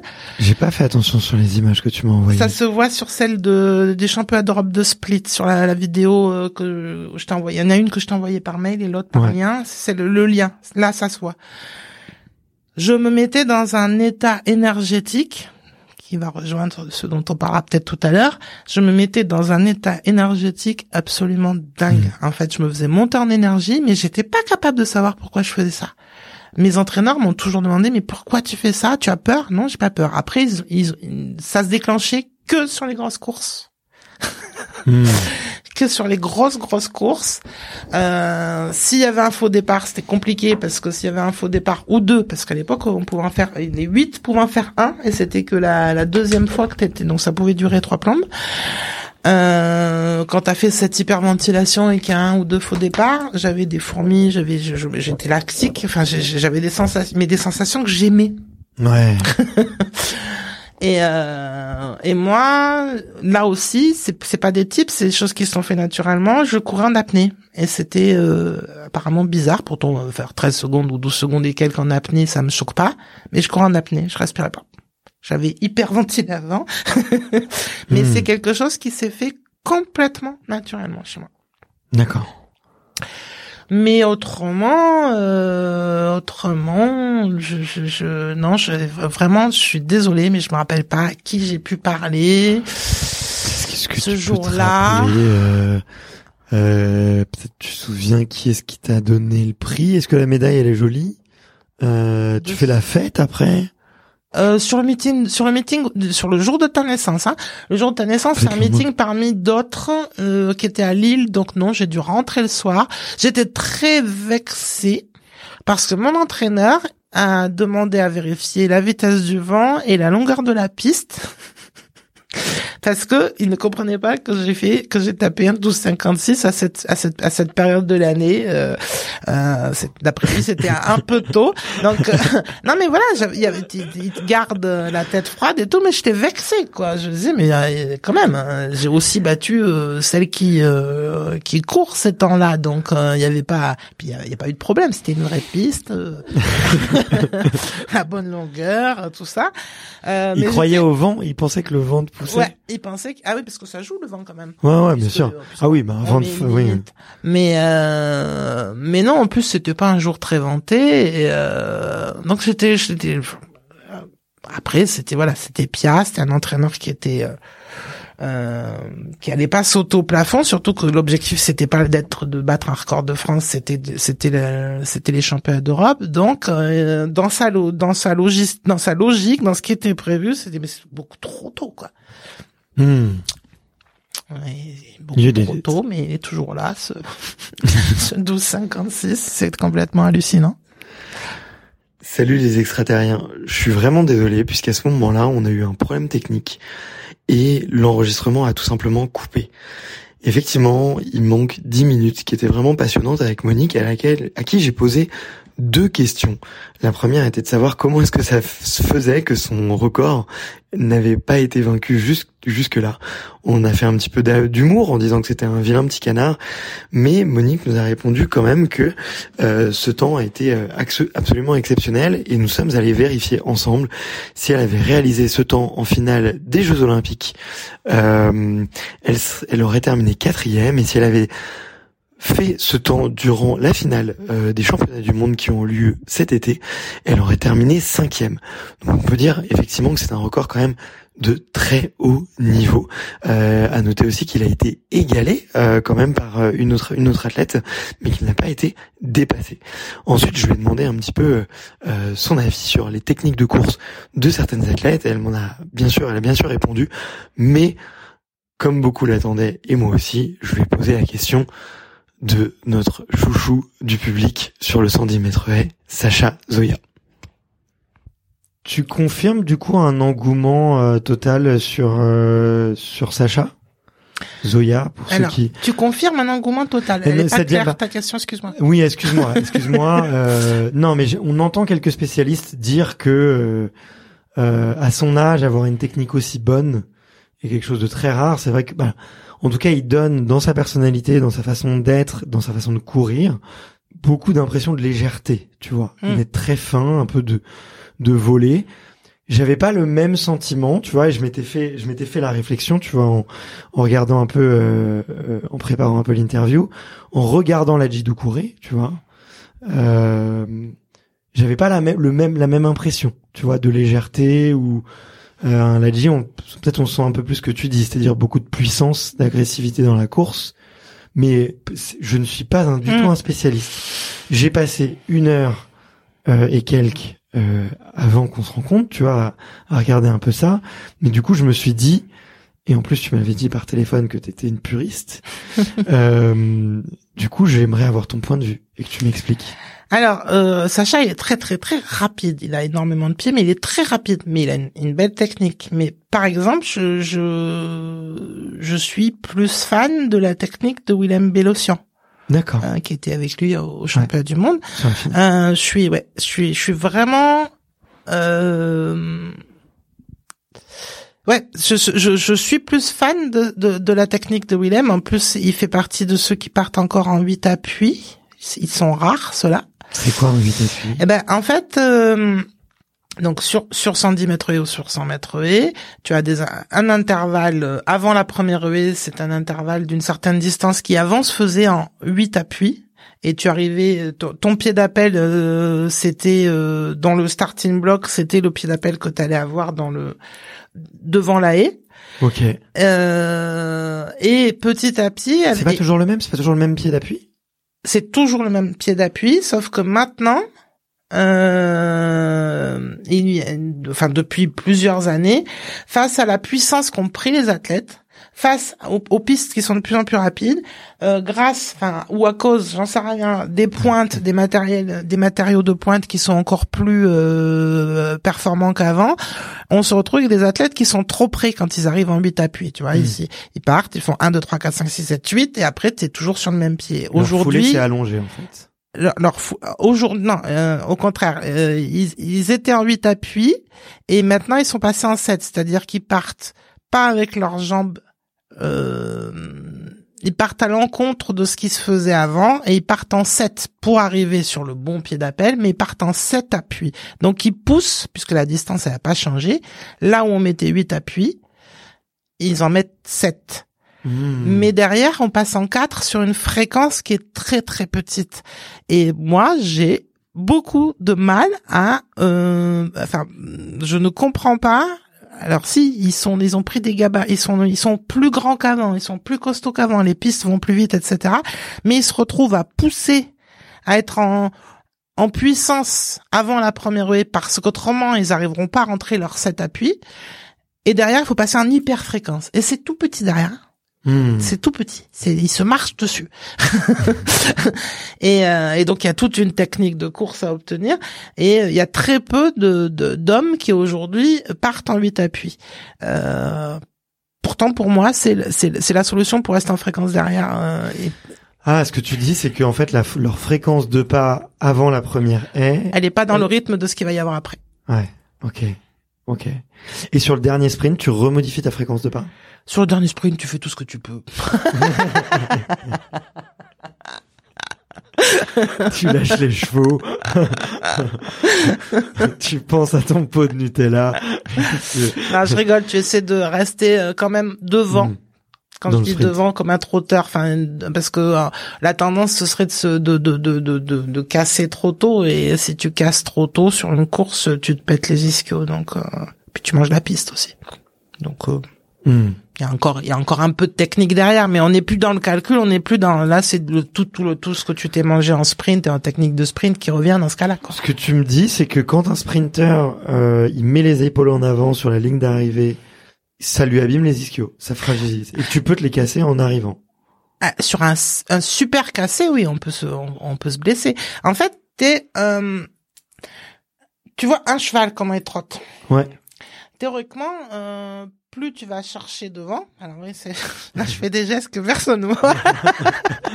je fais le Vous trotteur. pas l'imitation de Monix du cheval, mais ça c'est la vidéo, c'est enregistré, je le garde. Euh, la course, ça se passe devant, ça se passe derrière aussi, mais ça se passe devant. Et euh, on évite un, un, un, un cours, euh, le- but d'une foulée, c'est euh, c'est qu'elle soit le plus rasante possible et que le chemin soit le plus court possible. Si euh, ça c'est mon pied avant. Si mon pied avant il fait ça et qu'après il monte derrière jusqu'à la fesse et qu'il revient, euh, c'est c'est une perte de temps. Mmh. Euh, et quand on court en sprint, bien sûr qu'on pousse qu'on pousse au sol derrière, mais on va chercher vachement devant. Quand tu es en train d'aller chercher vachement devant, que tu es à fond et que tu te penches à fond, bah, la sanction c'est que ton bassin il bascule si tu si tu perds un peu ta technique. Euh, ton bassin bascule vers l'arrière, ta jambe elle va beaucoup trop vers l'arrière et tu vas tu enfin le- t'as l'ischio qui qui qui chante et puis surtout t'as la piste qui arrive sur ton nez très très vite parce que tu peux tu enfin à ces vitesses là quand tu casses trop j'en ai fait des arrivées euh, sur les épaules c'est moyen quoi hein, mais mais quand il faut casser pour gagner ta place tu fais ce que tu ce que tu peux quoi. Tu tu réfléchis pas et tu vois la piste arriver. C'est vrai qu'on le voit plus, euh, on, on le voit plus trop, mais tu vois sur euh, des grosses compètes où il y a des, des arrivées où tout, tout le monde se jette quoi sur la ligne. mais, mais ouais, c'est Et Ladji était un excellent euh, Finisher. euh, ouais, il, il avait un cassé de folie. Ladji de Couré. ok. Un cassé euh, vraiment bas bas bas parce que c'est c'est c'est c'est pas évident. Faut une fois que tu t'es baissé comme ça à ces vitesses là, euh, tu tu tu tu sais, t'as vraiment vite fait d'être par terre quoi. Ouais. Ok. Ok. Ok. Et euh, lui aussi, lui c'était, il avait le cassé. C'était quoi aussi ses autres, euh, ses autres points forts? Oh, c'était un super technicien et puis euh, et puis il était il aimait il, il- il avait vraiment envie. Hmm. Ça revient, hein j'y reviens toujours. Je crois qu'il avait vraiment envie. Ouais. Ouais. J'étais triste quand il est ces championnats du monde où il perd contre le chinois là. Tout le monde l'attendait. euh, Il y avait toute personne s'attendait à voir. un- Enfin, tu vois, moi en tout cas, euh, qui suis pas un expert, tu t'attends Mm. pas à voir un asiatique en finale du 110 mètres haies. Tu parles Mais- des championnats du monde ou des jeux où il a où il est tombé euh, alors qu'il était en tête? Euh, pour moi, il, il termine deuxième, mais à la loyale. Hmm, D'accord. Donc c'est euh, donc c'est 2000. Ah, Je sais plus les dates. Mais c'est ça le sport, c'est jamais sûr. écrit? Hmm. C'est jamais écrit. Euh, le combien de médailles on va avoir, combien machin, etc. C'est jamais écrit. Moi, Mhm. j'étais quelqu'un de euh, bon. En plus, j'étais timide. J'étais très réservé, donc euh, à, à l'époque, je fuyais les journalistes 15 jours avant. Ouais. Qu'est-ce que tu veux dire à euh, Tu sais qu'on va te dire. Alors, vous visez, euh, vous visez la médaille. Et tu- tu- tu- moi, à ce genre de questions, je, je ne peux, je pouvais que répondre. Enfin, j'aurais répondu par une, j'aurais dit non, non, non. Moi, je vise, euh, je sais pas, la lune. euh, le- Mais le problème, c'est que quand on, quand on, on- veut absolument te faire dire, moi, j'ai j'ai toujours euh, une devise euh, qui est euh, bien faire et laisser braire. T'es pas obligé de l'annoncer. T'as- T'es pas. C'est euh, et souvent on essaie de te faire dire ce que tu vas faire, euh, mais mais mais, mais laisse-moi le faire quoi. C'est la pression que tu ne veux pas, euh, que que, que tu essaies de ne pas euh, te mettre toi, on te la met de l'extérieur quoi. Et ça il y a y a rien qui te prépare, y a pas grand chose qui te prépare à ça. Donc moi je m'en sortais en en essayant de pas répondre. Et à l'époque, j'avais des messages sur mon répondeur de la maison. C'est le machin où t'appuyais sur une grosse touche. eh ben, je répondais pas. Ouais. Et j'étais pas bien vue, mais euh, moi, c'était ma protection, c'était de ne pas répondre aux interviews avant compétition. Hmm. C'est mais c'est c'est marrant que t'en parles. Enfin c'est ça, ça tombe bien en tout cas. Euh, parce que je j'ai eu un grand débat justement ce week-end. On parlait de l'UTMB euh, sur la championne Courtenay de Walter, Mhm. qui euh, en fait dans un le post Instagram qu'elle a fait avant la course, euh, quelques semaines avant en fait quand elle a annoncé qu'elle était inscrite, parce que je sais pas si tu sais mais elle est complètement légendaire cette femme parce qu'elle a fait un premier 100 miles au mois de juin qu'elle a gagné. Je sais plus si c'est la Western State. Euh, Mais en gros, si tu veux, en l'espace de deux mois, elle a gagné les trois plus grands 100 miles, les plus mythiques au monde, tu vois. Euh, dont le dernier qui est l'UTMB. Et en fait, elle, du coup, elle annonce pas longtemps avant qu'elle participe, parce qu'elle attend, elle, voit un peu comment elle se sent, tu vois. Il y a peut-être une histoire de sous, il y a peut-être euh, ce genre de choses. Quand on voit l'adoration qui lui est faite, on peut on peut se dire qu'il y a peut-être euh, que la course a bien fait. Si, si la course l'a payé pour qu'elle vienne, la course a très bien fait. Euh, mais en fait, son poste avant course a fait beaucoup jaser parce que elle dit je suis juste content de revenir à Chamonix, j'y viens juste pour prendre du plaisir. Et il y a plein de gens qui disent mais c'est hyper hypocrite parce qu'elle vient de gagner en l'espace de deux mois les deux courses les plus mythiques. Euh, là, elle va rentrer dans l'histoire si elle gagne la troisième et c'est quasiment sûr qu'elle va gagner. C'est hypocrite de dire que c'est pas ça son objectif. Et je me suis un peu chamaillé avec ces gens-là parce que ces gens-là ont complètement oublié que pour le performer du mieux possible, il faut se détacher du résultat on le fait comme on peut. Soit on répond pas à son téléphone, soit où on, ment complètement, comme pourrait le faire Courtenay, c'est-à-dire euh, faire un petit post qui, qui, dit qu'elle est que là pour le plaisir. C'est pas forcément mentir d'ailleurs. C'est même, c'est même, je pense qu'elle est intimement convaincue de ce qu'elle dit. Euh, mais c'est simplement de se dire, je donne le meilleur de moi-même et j'y mmh. vais. Euh, et je trouve les athlètes osent pas souvent dire ça. J'y vais, je donne le meilleur de moi-même. Je serai heureux si je suis à 100% peu importe le résultat en fait. Euh, parce qu'on s'identifie beaucoup à travers le résultat. Mm, mm. Ce jour-là, si Courtenay elle fait la même course et qu'il y a une fille qui la bat, bah, la fille qui la bat, elle est exceptionnelle, extraordinaire, tu vois. Euh, euh, mais Courtenay aura quand même donné le meilleur. Et c'est toujours la même ah, c'est toujours la même femme quel que soit le résultat. Mais ça, ouais, ouais, je suis tout à fait d'accord parce que ça me parle très très fort parce qu'on on, m'avait on m'avait posé comme question. Alors, je, je, évidemment, je me rappelle pas de quelle compétition il s'agissait, mais on m'avait demandé en gros si je préférais euh, euh, battre un record ou faire une, une course qui m'éclate. Et, vraiment à l'époque, et j'ai pas changé depuis, c'était euh, si je suis deuxième et que j'ai fait la course de ma vie, euh, techniquement, etc., etc., je préférais celle-là, celle où je me suis éclaté, où j'ai où j'ai tout maîtrisé, où j'ai fait le maximum, même si sur 12 secondes ça paraît ça paraît fou de dire euh, on peut pas faire tout ça. Si si, on peut faire plein de choses pendant 12 secondes. mais euh, mais ouais, la, la, quand t'as donné euh, tout ce que tu le, quand t'as donné le meilleur de toi, je voulais essayer de trouver une autre formulation, mais je te répète, tant pis. quand t'as donné le meilleur de toi, eh ben, si t'as quelqu'un qui est devant, eh ben, il était plus fort, point, barre. Hmm. Ouais. Après, tu tires les enseignements, comment je peux être encore plus forte, etc. Mais sur l'instant, euh, tu tu peux pas, il euh, y, a, y a pas à s'en vouloir si t'as si, si t'as fait. Euh... Ouais, je suis je suis d'accord. Mais et ça c'est un truc, tu vois, jeune, j'aurais bien aimé le savoir. Alors jeune, j'ai fait du tennis, ça reste un sport d'affrontement. Hmm. Ton but c'est pas forcément de bien jouer, ton but c'est de battre l'autre.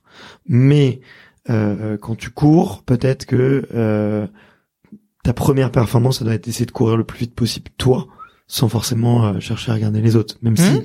les autres les autres impactent un peu un peu. Je voulais te demander d'ailleurs, c'est quoi l'ambiance dans une chambre d'appel avec des femmes? Parce que j'en ai parlé mmh, mmh, avec j'en ai parlé avec Pascal Martino Lagarde, j'en ai parlé avec Jimmy Vico. J'aimerais bien avoir l'avis de Ladji d'ailleurs sur le sur le sujet aussi. Euh, Sacha, ça pourrait être intéressant. J'aimerais beaucoup demander à Marie-Jo. Euh, d'ailleurs, Sébastien, si tu m'entends, tu sais que il y a un mail qui est sans réponse. Non mais euh, ça serait coupé ça. euh, tu parles de Sébastien Foucras? Bien sûr. Ah. Bien sûr. On se connaît un petit peu. On se connaît un petit peu. Il est venu sur le podcast et puis on a eu l'occasion de redéjeuner ensemble. Euh, je, je l'apprécie énormément. J'ai beaucoup d'admiration pour ce qu'il fait avec les étoiles du sport. Mais tu vois, c'est des questions que j'aimerais beaucoup poser. Euh, quelle est l'ambiance Enfin, je l'ai déjà posé. J'aimerais bien avoir ta réponse à toi. Quelle est, euh, notamment parce que tu es la première, on peut catégoriser de sprinteuse. Euh, quelle est l'ambiance qu'il y a dans une chambre d'appel de sprinteuse? Alors j'ai beau- j'ai envie de rire parce que chaque fois que tu me parles au présent, je me dis mais qu'est-ce que je lui réponde C'était à 30 ans. C'est marrant que tu parles au présent parce que moi c'est vraiment pas mon présent. Donc je euh, encore une fois je, je rappelle que c'est l'ambiance que moi j'ai vécue il y a 30 ans.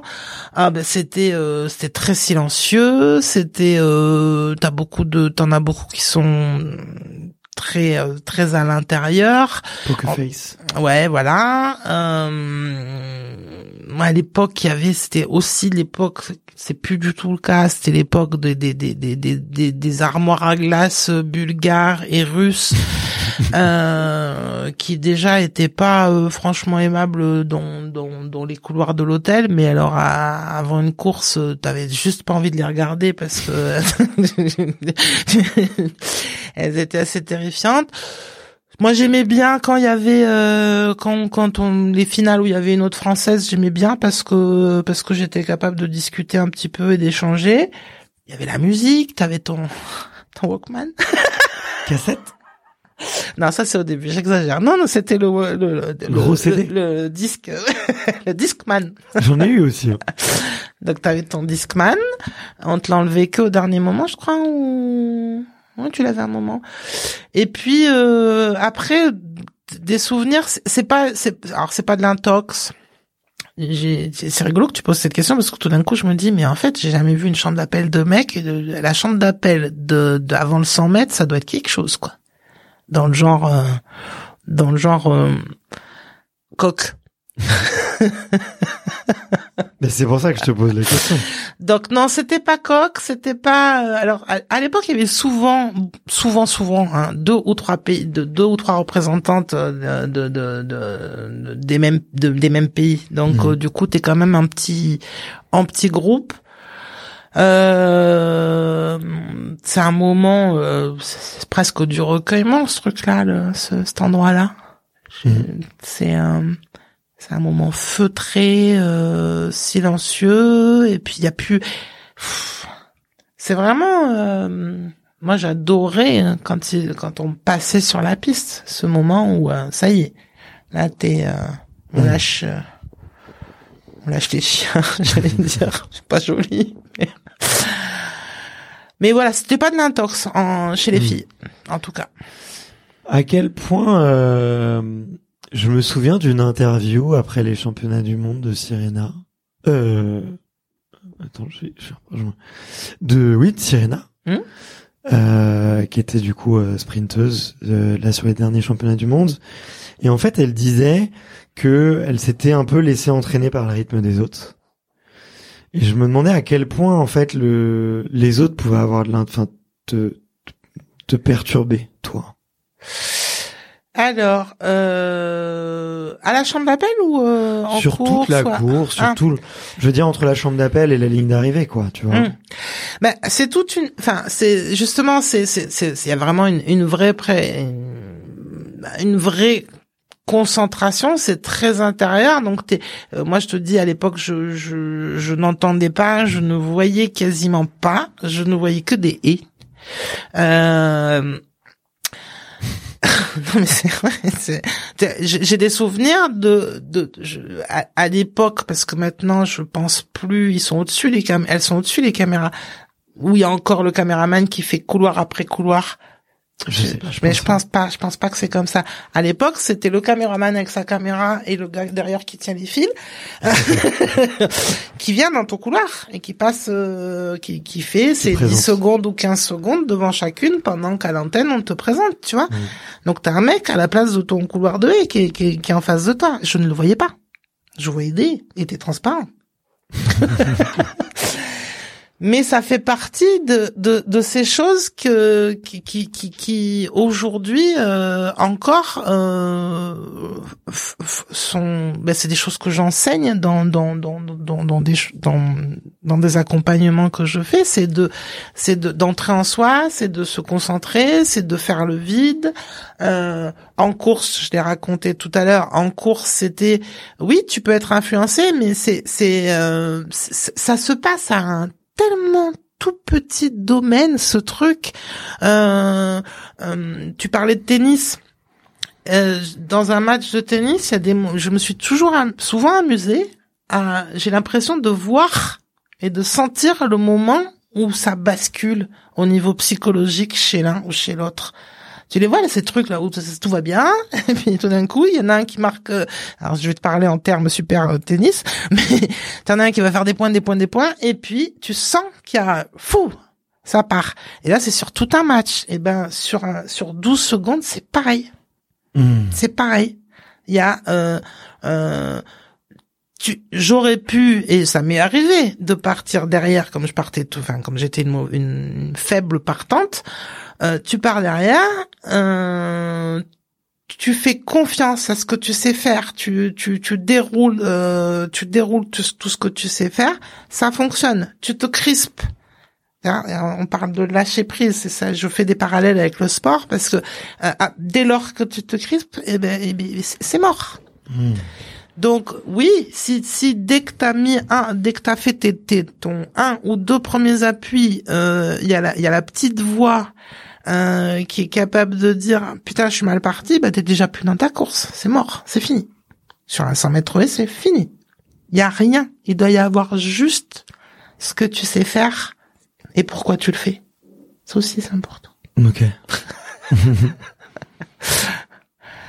Mais après, j'avais, euh, j'a- j'ai souvenir d'une américaine qui était absolument insupportable, euh, euh, Mac- Mackenzie. J'en ai pas oublié son nom. Elle a une choucroute. Elle, c'était une fille qui, à vos marques, enfin pendant la présentation, elle insultait en anglais à voix haute. Et puis alors, euh, vous allez voir, euh, vous allez voir mes pointes, ouais, machin. Puis je te, je te passe les trucs. Euh, la première fois où elle t'a perturbé, où t'es rentré dans les blocs en te disant, euh, putain, pardon. En- Enfin, quand tu te mets dans les blocs et t'es en train de pester contre elle, elle a, elle a réussi. Elle a réussi ce qu'elle voulait faire. Quand t'as à tes marques, t'es en train de dire, mais me casse les pieds celle-là.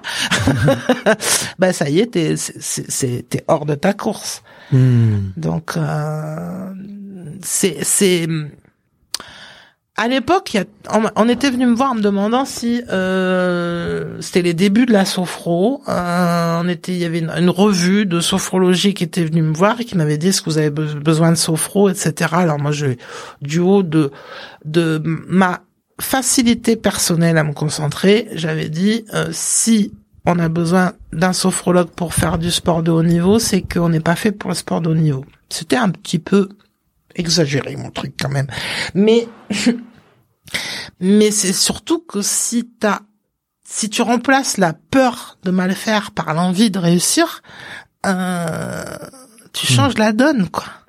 Ouais. Et, et c'est juste ce, ce changement de langage, de, c'est une autre langue. Euh, j'ai peur de me planter. Non, non, non, non, j'ai pas peur de me planter. Je, je m'entraîne depuis trois ans, machin. J'ai juste envie de m'éclater, de réussir. Hmm. Et de se rebasculer, parce que la, peur, elle vient te chercher. Ou la- l'adrénaline, ou pas au sens hormone, mais le petit machin qui, va te faire... euh, si j'avais pas d'adrénaline, j'avais le sentiment que j'étais j'étais pas consciente, enfin que c'était pas c'était un jour où j'allais ramasser les pommes, quoi. Il y avait besoin de ce petit truc, mais ce petit truc qui te galvanise, pas ce petit truc qui te tétanise. T'as vu, je fais des rimes. Je sais pas si j'ai répondu à ta question, mais euh, euh, c'était un vrai, euh, c'était une super école de de de pourquoi je fais ça. Si tu si tu te rappelles au moment au moment où t'as la à chaque fois que t'as la trouille, si tu te rappelles de pourquoi tu fais ça, quels que soient les pourquoi, je vais dire est-ce que c'est pour gagner de l'argent, est-ce que c'est parce que c'est un métier, est-ce que c'est parce que c'est un vrai plaisir, est-ce que c'est parce que j'ai toujours rêvé de faire comme mon père ou comme euh, je sais pas quel champion ou j'en sais rien, mais si tu te ramènes à ton pourquoi, ben il y a pas de raison d'aller se mettre des bâtons dans les roues tout seul parce que c'est un- souvent c'est pas c'est pas oui t'es battu par plus fort que toi mais il y a plein de fois plein de fois t'es battu pas enfin t'es battu à cause de toi Hmm. Ouais. alors que ça fait trois ans quatre ans que tu t'entraînes comme un taré et pour aller te te faire un croche-patte tout seul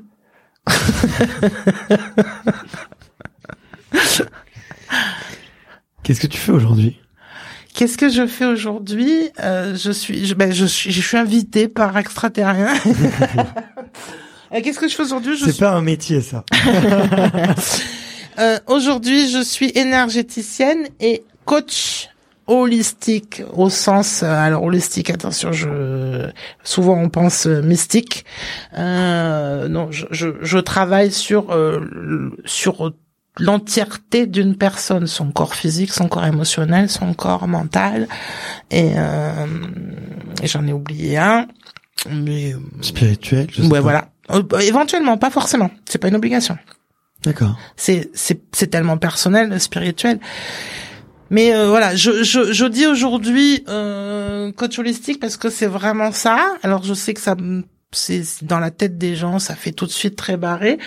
Euh, pour ne pas utiliser développement euh, coach en développement personnel parce que aujourd'hui le développement personnel, je trouve que ce sont des injonctions personnelles. Il faut faire ci, il faut faire ça, il faut être la meilleure version de toi-même. Il faut faire ci, faut faire euh, telle routine matinale, tel machin. Non, encore une fois, c'est chacun euh, a, a ses propres besoins Hmm. et euh, encore faut-il qu'il soit capable de les connaître et de les sentir ces besoins. C'est presque la première chose à faire quoi. Il y a des gens à qui tu demandes de quoi tu as envie aujourd'hui, de quoi tu as besoin, euh, ça va les faire pleurer Hmm.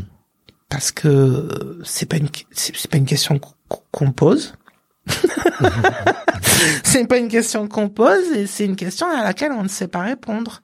Donc moi j'accompagne des femmes et des hommes euh, de, de- qui ont qui ont des des blocages, qu'ils soient physiques, euh, perso, euh, à des moments de leur vie. J'accompagne des dirigeants, je j'accompagne des sportifs euh, et à mieux être avec une majuscule à être plutôt qu'à mieux faire.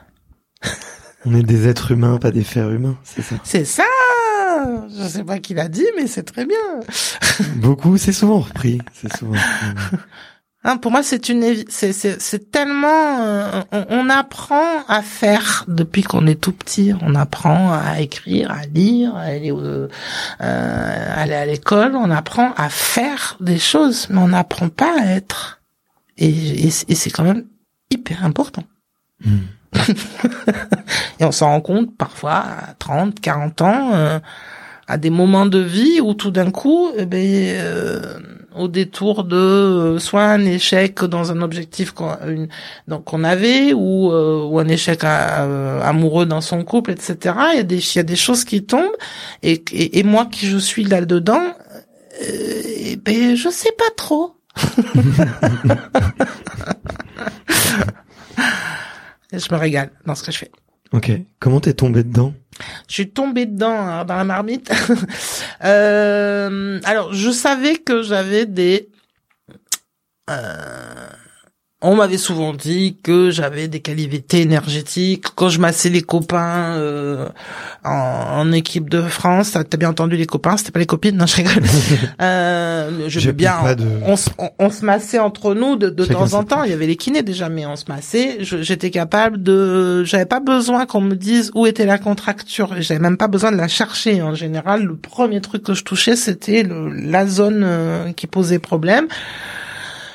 Euh, j'ai souvent détecté, sans faire exprès, euh, aussi, euh, le, je sais pas, moi, les grossesses, hein, les grossesses euh, de même de femmes qui ne le savaient pas. J'ai, tu penses toi? J'en vexé quelques-unes. J'ai grossi Non, non. euh, mais là, tu le vois où? Ben, je sais pas. T'as une tête de femme enceinte. c'est c'est quoi? Ben, c'est ta tête. Et à l'époque, c'était leur énergie que je ressentais. Et euh, c'est mon avis. Et bon, en tout cas, ça, on me l'a, on me l'a dit à plusieurs reprises en me disant, oh là là, t'as une énergie, tu dois avoir des dons en magnétisme, etc.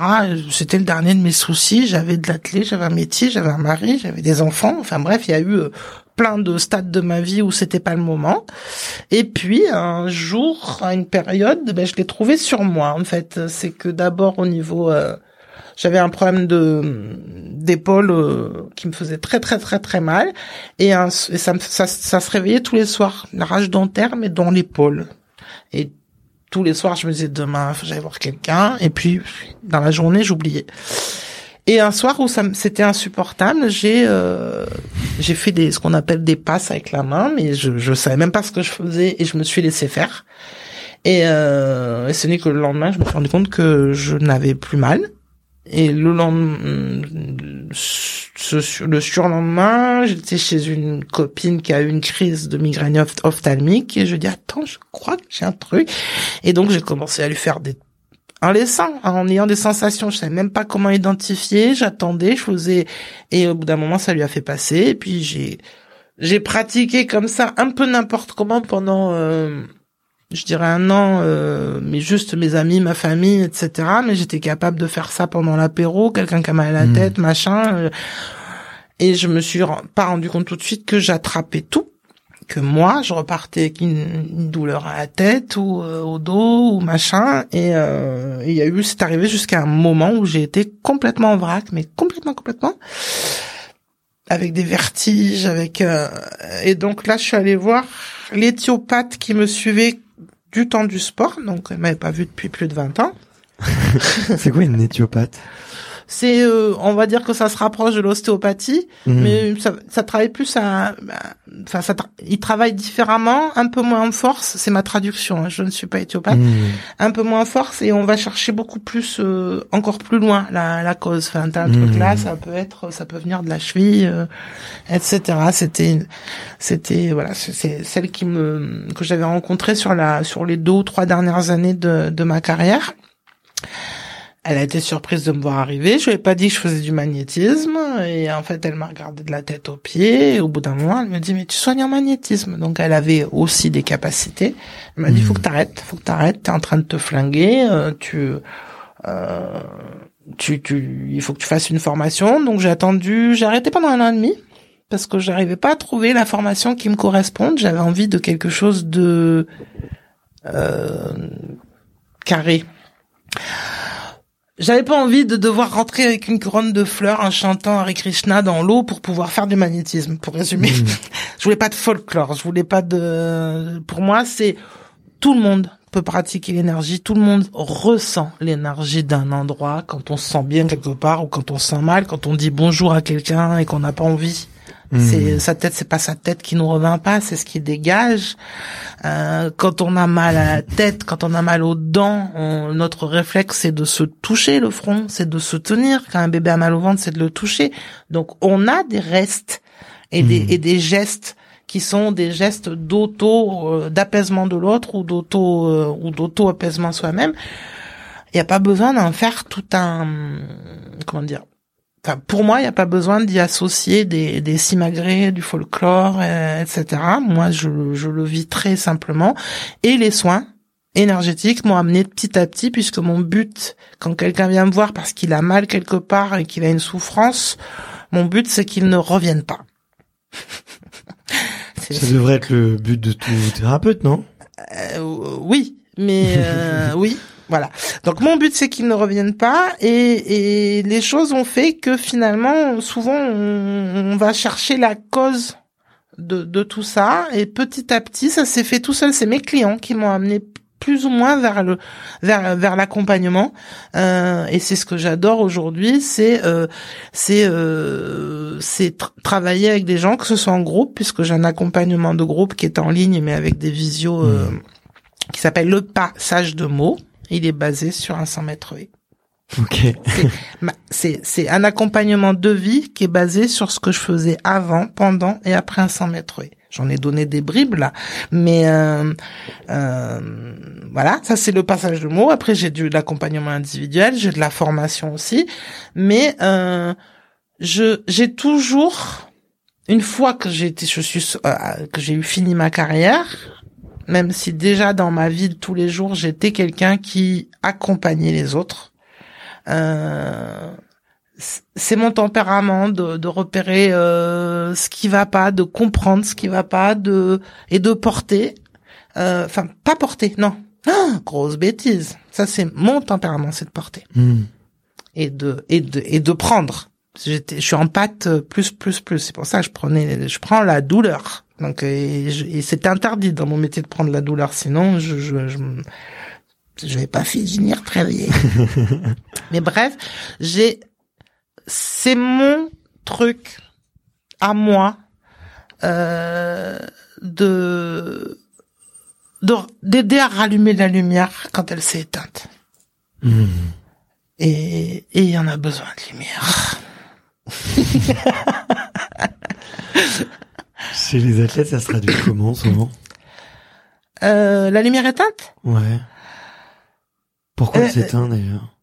Eh ben le euh, prendre du plaisir, c'est j'ai l'impression que c'est pas que ça se perd. Enfin ça se perd. C'est pas quelque chose c'est pareil, c'est euh, euh, la joie euh, bah là, tu parlais d'enfant intérieur tout à l'heure. Euh, la, la, la, la, vie euh, qu'on qu'on qu'on qu'on traverse, elle, euh, elle lui met des petites tapes à l'enfant là. euh, et, et surtout, en plus, quand t'es enfant, on te dit, on te dit, enfin, on- il faut grandir, arrête de pleurer, mais tu es grand, etc., etc. Euh, par contre, la fraîcheur, la, la, euh, le pas de filtre, euh, la sensibilité de l'enfance, c'est pas la sensibilité, c'est pas quelque chose qu'on aujourd'hui on, on- c'est classé dans dans les hyper, euh, euh, c'est presque classé comme une pathologie. Pour moi, c'est l'essence même de l'être humain, la sensibilité, la sensitivité, les deux ensemble. Et euh, il y a plein d'interdits, il y a la vie de ce monde qui nous qui nous met des qui nous met dans des dans des espèces de rails, dans des espèces de hier de, de, de, comme si on avait des œillères si euh, si on s'il y a pas s'il y a pas quelqu'un qui nous a éduqués ou si on n'a pas été éduqué comme ça ou si à un moment donné il y a pas quelqu'un qui nous dit lève la tête, respire, regarde euh, euh, tout, tout ce que tu as déjà, euh, c'est extraordinaire. Euh, il y a, y a parfois besoin d'aide pour faire ça. Quand on est dans un monde où on cavale et où si tu allumes un écran, moi je regarde plus la télévision, euh, la télévision à part pour regarder une compète d'athlétisme, c'est je ne regarde pas la télévision. Ça, ça ne euh, et ça c'est pas pour autant que je suis pas au courant de l'actualité, mais je veux pas qu'on me la serve au biberon. Hmm. Je veux pas qu'on me serve du qu'on me serve du, du, du, du, négatif. Et je suis, oui, on pourrait penser que je suis une bisounours et que oui, alors il faut parler positif, machin. Euh, non, je suis pas là-dedans non plus. Mais par contre, euh, avoir la capacité chaque jour de se dire simplement, eh oh, t'as vu ce matin, j'inspire? Rien que ça. C'est une chance. Hmm.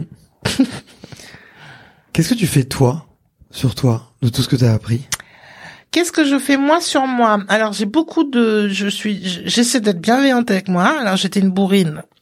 Je suis une bourrine de tempérament. Je suis une bourrine en pâte. Donc c'est bizarre comme truc, mais euh, quand je dis que j'étais une bourrine, c'est que j'ai été, j'ai quand même fait du sport, euh, même si je m'entraînais en qualité plus qu'en quantité, je donnais tout sur la piste, j'étais capable de, il y avait des séances, c'est pas parce qu'on s'entraînait peu qu'il y avait pas des séances où t'as des couteaux dans les jambes et où tu vomis entre deux, entre deux 400 mètres, hein. Euh, j'ai pas ramassé des pâquerettes pendant, pendant ma, pendant toutes mes entraînements. Euh, donc il y a, y a un côté, et puis je suis pas fragile euh, d'allure. je suis pas, j'ai pas l'air d'être une faible femme toute, euh, c'est toute. euh, donc j'ai une tendance à être bourrine. J'ai tendance à porter des trucs. À, on m'appelle toujours pour les déménagements, etc. Donc depuis quelques années, mais c'est pas des blagues. Mais Tu vois là, il y a du... des travaux à faire, faut que je monte des meubles, faut qu'on rajoute la déco et tout. Ah, non, mais je, je prends soin de moi maintenant. Tu comprends Non, J'ai un peu 56 ans, donc euh, il y, a, y a aussi la, la vie qui m'a rappelé deux trois fois. Mais euh, aujourd'hui, j'écoute j'écoute mes besoins. C'est la première après mon mon café au ma- le- du matin, euh, parce que ça c'est un incontournable. Euh, avant de, de de commencer quoi que ce soit, c'est je, je, fais un petit tour chez moi en moi. Euh, ça peut me prendre cinq minutes, comme ça peut me prendre un quart d'heure. De tu te sens comment, ça tire de quel côté, ça fait mal comment, et tu te sens et t'as besoin de quoi au, au matin, t'as envie de et ça c'est ce qui va déterminer si je vais aller marcher, si je vais aller euh, si je vais me faire une trois étirements et, et quatre euh, bricoles, euh, si je vais bouquiner, si je vais écouter de la musique, si je vais danser comme une folle dans mon salon ou si je vais aller me recoucher. J'ai deux heures, c'est rare que j'aille me recoucher. Euh, j'ai deux heures pour moi le matin. c'est c'est mon incontournable. Tu te lèves tôt? Ah bah oui, du coup forcément. Hein. enfin, je suis une plutôt 6h, 6h30 parce qu'après euh, après moi je suis à mon bureau et euh, enfin à 8h30, 9h, je suis en, en mode euh, je travaille hein, où je me forme parce que je me forme aussi encore souvent sur des, des petites choses. Euh, mais j'ai deux heures pour moi d'entrée de jeu parce que je sais que sinon, euh, si je les ai prévus à 18 heures, euh, eh ben, selon la journée, si ça a débordé, si j'ai eu un rendez-vous supplémentaire, etc., c'est moi qui vais sauter. Donc, euh, donc je connais bien ça. donc je me pose d'entrée de jeu. Je suis en train de me faire sauter là d'ailleurs. on est long. Des bornes, ouais. Deux heures. Bientôt. Ah, c'est très bien. Moi, je, je regrette pas. Donc voilà. J'ai fait ma petite séance de méditation ce matin. Donc... Mm. Voilà, je peux respirer, méditer. Alors moi, je, je, je, fais beaucoup de visualisation. Je visualise mes journées. Je visualise. Euh, je, je, je visite des moments de ma vie qui étaient euh, des moments de joie. D'ailleurs, il peut y avoir un split, euh, un championnat d'Europe, mais il y a plein d'autres choses. Je revisite des moments de vie je me mets en ben, je, je, me fais un shoot de dopamine au réveil, quoi. okay. En repensant à ce que tu veux, à des souvenirs. Ah oui, ouais, ouais, j'ai, j'ai une liste, hein. j'ai une liste parce que sinon je vais réfléchir trois heures au moment où j'ai envie de le faire. Ça, euh, je le fais pas systématiquement, mais au moment où j'ai envie de le faire, euh, je prends ma liste et euh, et je revisite tel truc. Mais ça peut être aussi euh, euh le garage de mon grand-père où on faisait du théâtre avec mes sœurs et euh, et je, je vais y rester euh, pendant 5 10 minutes mais je ça va maintenant. Aujourd'hui je, je vois je vois tout. Je revois les objets les outils mais je sens euh, je sens l'odeur de, de, de, du cuir de sa veste. C'est un truc de fou. C'est c'est et au niveau émotionnel je peux finir avec un sourire jusqu'aux oreilles voir des larmes de joie parce que j'ai parce que j'ai replongé dans l'intégralité de la scène quoi. Et ça ça me alors il y a des périodes où je le fais pas, hein, puis il y en a d'autres où je le fais et puis euh, c'est vraiment c'est vraiment selon mes besoins et puis après moi je mange plutôt une fois par jour. D'accord. OK, jeune intermittent. Ouais, mais parce que ça me convient. Ouais. Pas ça n'a pas été ça s'est fait progressivement, le, petit déjeuner a sauté alors que c'était un incontournable euh, non, non, pour moi, le, petit déjeuner. Il a sauté et puis euh, après consciemment j'ai voulu faire sauter le repas du soir puisque naturellement je mangeais peu le soir. Je me suis dit tiens on va voir. Et euh, et ben pour la mamie que je suis, la triplement mamie, Félicitations. Euh, merci. Euh, quand je suis vraiment totalement en période où je fais pas d'écart, les, les, les, douleurs articulaires, on n'a pas quoi. Hmm. Vraiment. On peut parler légèrement trouble alimentaire parce que ça quand même hmm. ça m'interpelle. Euh, le pot de Nutella et aujourd'hui le jeûne, c'est un truc que j'ai du mal à aborder avec les athlètes parce que je sens que c'est un truc sensible. Euh, tu dois peut-être en voir d'ailleurs mais notamment en athlète, tu vois, et notamment en course à pied, alors peut-être un peu plus sur les distances un peu plus longues. Je sais pas trop ce qu'il en est sur le sprint et les haies, mais il y a quand même un certain culte à la maigreur. Hmm. Oui, dans certaines disciplines. Euh, alors, euh, le trouble alimentaire, euh, euh très... Est-ce qu'on peut dire, est-ce qu'on peut dire que manger un pot de Nutella en 15 minutes, c'est un peu avoir un trouble alimentaire? Ah, c'est c'est euh... euh... sans doute. Mais ce qui est ce qui est, ce qui est, ce qui est fou c'est que je ne le faisais pas avec autre chose. C'est-à-dire que j'allais pas me jeter sur je ne sais quoi mmh, mmh, mmh. euh, et le manger à cette vitesse là quand je parle enfin j'étais capable d'avaler, d'en avoir tellement sur ma cuillère que ça passait pas. Je sais pas combien de fois je me suis dit, ça fait mal parce que ça veut pas descendre. Tu as la petite voix qui dit, ah, mourir étouffé par une là, mais c'est vraiment trop bête. C'est un, alors moi je l'ai jamais pris comme un trouble alimentaire.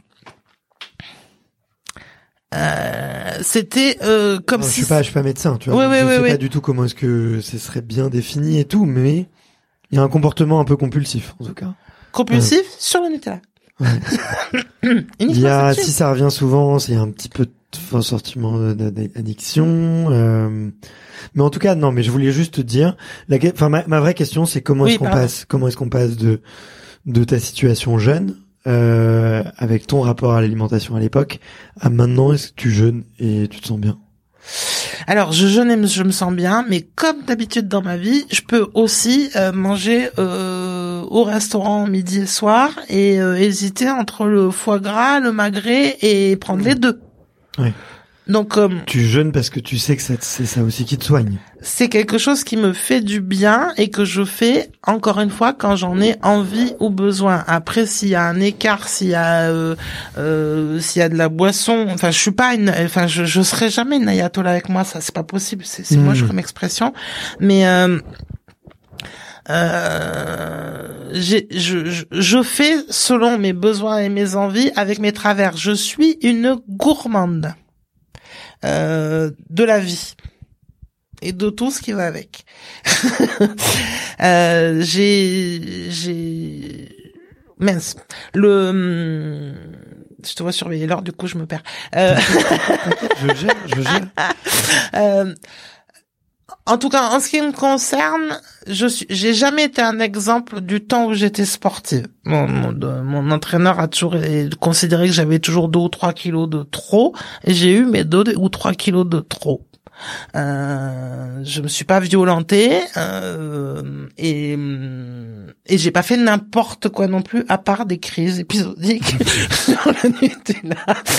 Mais euh, mais aujourd'hui, enfin ça dépend des disciplines, mais il y a des disciplines euh, où oui, euh, même les sauteuses en hauteur, je prends les sauteuses en hauteur hein, qui ont besoin d'explosivité, qui ont besoin d'être grandes, qui ont besoin d'avoir un rapport poids-puissance le plus faible possible. Il y a plein de fois où où ça où ça dérape et c'est plus du c'est c'est c'est plus du poids qu'elles ont, c'est euh, euh, c'est flippant. Mais euh, quelle est euh, la part de est-ce qu'elles ont elles une problématique ou est-ce que le sport, enfin quand t'as un entraîneur qui vient te répéter, un entraîneur, je vais pas mettre, je je je, mets pas le bâton, hein, ou je ne sais qui qui dit, euh, il faut que tu baisses ton poids de forme, il faut que tu baisses, et qu'on te mesure ce que tu manges, ce que tu, euh, euh, ben à terme ça crée ça ça crée ça crée des, des vraies problématiques. Après en demi fond, euh, je ne pense pas qu'elle s'affame.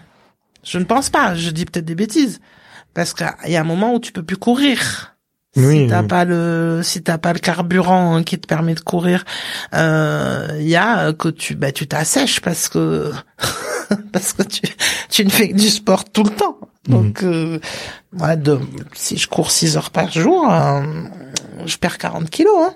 Bah bien sûr. Pour ça je le fais pas. Mais quand t'es athlète, c'est compliqué de, enfin, ça te fait sortir de ton plan, quoi, initial. Quoi donc? Qu'est-ce qui te fait sortir De courir de 6 heures par jour, si tu dois compenser des... Oui, oui, bien sûr. Non, mm. mais mais il y a, y a, des aberrations. Moi, j'ai des souvenirs. Euh, là, on n'est pas dans l'athlète, mais euh, les sports euh, qui ont un poids, judo, boxe, lutte. J'ai vu des, des, des, pratiques à l'époque, aujourd'hui je ne sais pas, mais des gars qui qui tiraient plus bas que leur poids et qui trois semaines avant euh, un grand championnat doivent perdre 12-15 kilos. Hmm. J'ai rencontré Axel Clerget, euh, il parlait de euh, une capacité à perdre entre 5 et 7 kilos en 24 heures. 24 heures. Mon Dieu. Et oui, mais c'est fou. Et, et, 48 heures, je crois c'est 48 heures personnellement, je n'arrive pas à comprendre qu'est-ce que tu. Ok, tu vas tirer en dessous, mais euh, d'abord tu vas perdre ça, tu vas t'affaiblir, hein, tu vas te, enfin au niveau de ton organisme, tu lui dis euh, attends, mets-toi en pause, s'il te plaît. c'est que de l'eau en plus, tu vois, donc euh, tu te dessèches quoi. Ouais, mais derrière, avant la pesée, il y en a qui remangent comme, enfin juste après la pesée, il y en a qui remangent. Enfin, au niveau organisme, je, n'arrive pas à comprendre qu'on en soit encore là à hmm. faire ça.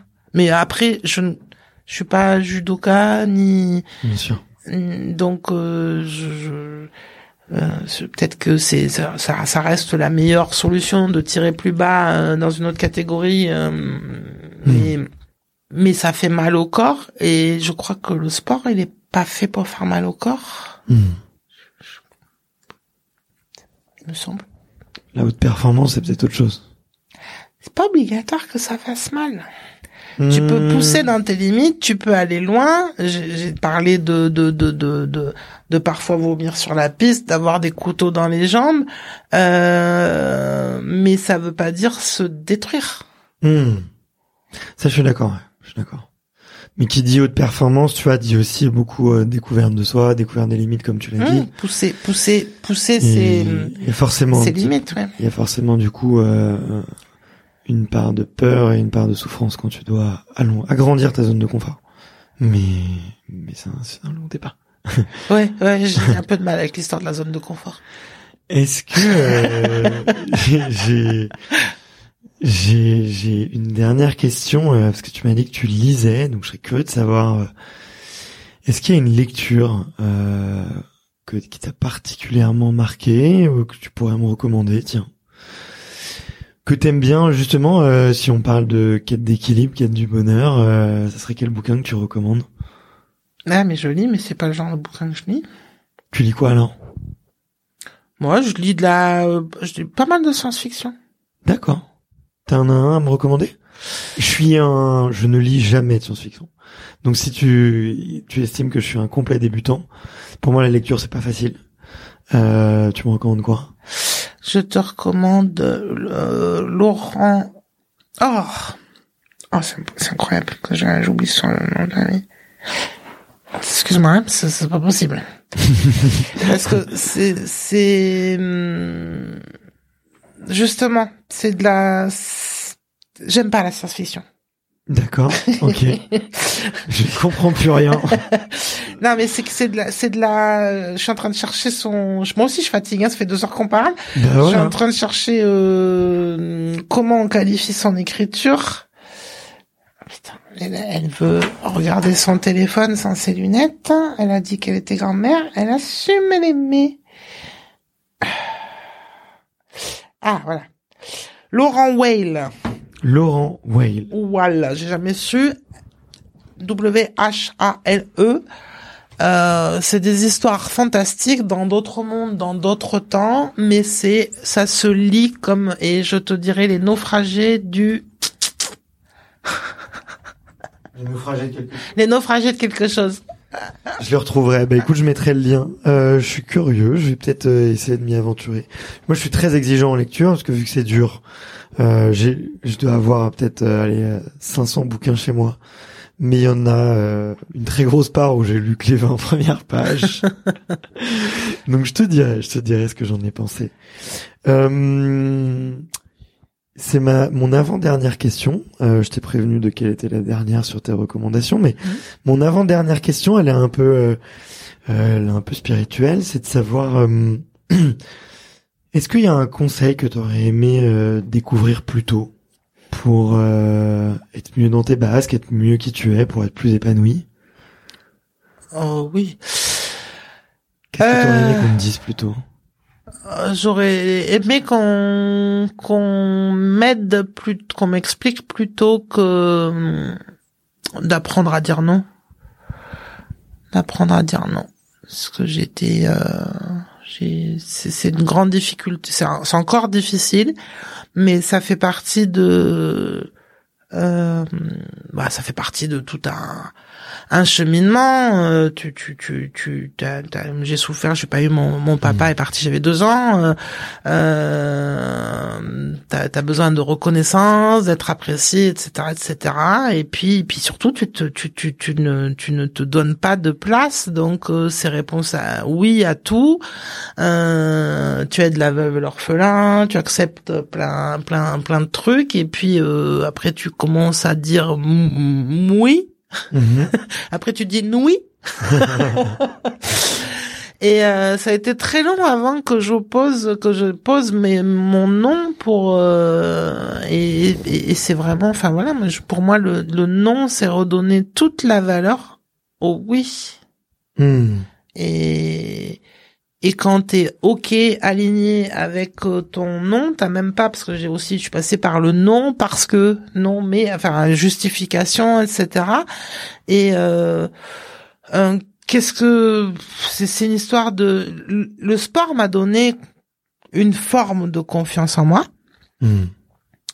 Je dis bien une forme parce que c'est t'enfiles ton costume quand t'arrives quand t'es sur le stade mais quand tu ressors du stade tu ton costume tu l'as laissé dans le stade enfin moi c'était un peu ça donc je redevenais assez réservée assez timide euh, et euh, mais ça m'a quand même euh, permis de me développer. J'étais une gamine malingre, machin. Dès que j'ai fait du sport, je me suis, j'ai arrêté d'être Mhm. malade parce que j'étais beaucoup malade, etc.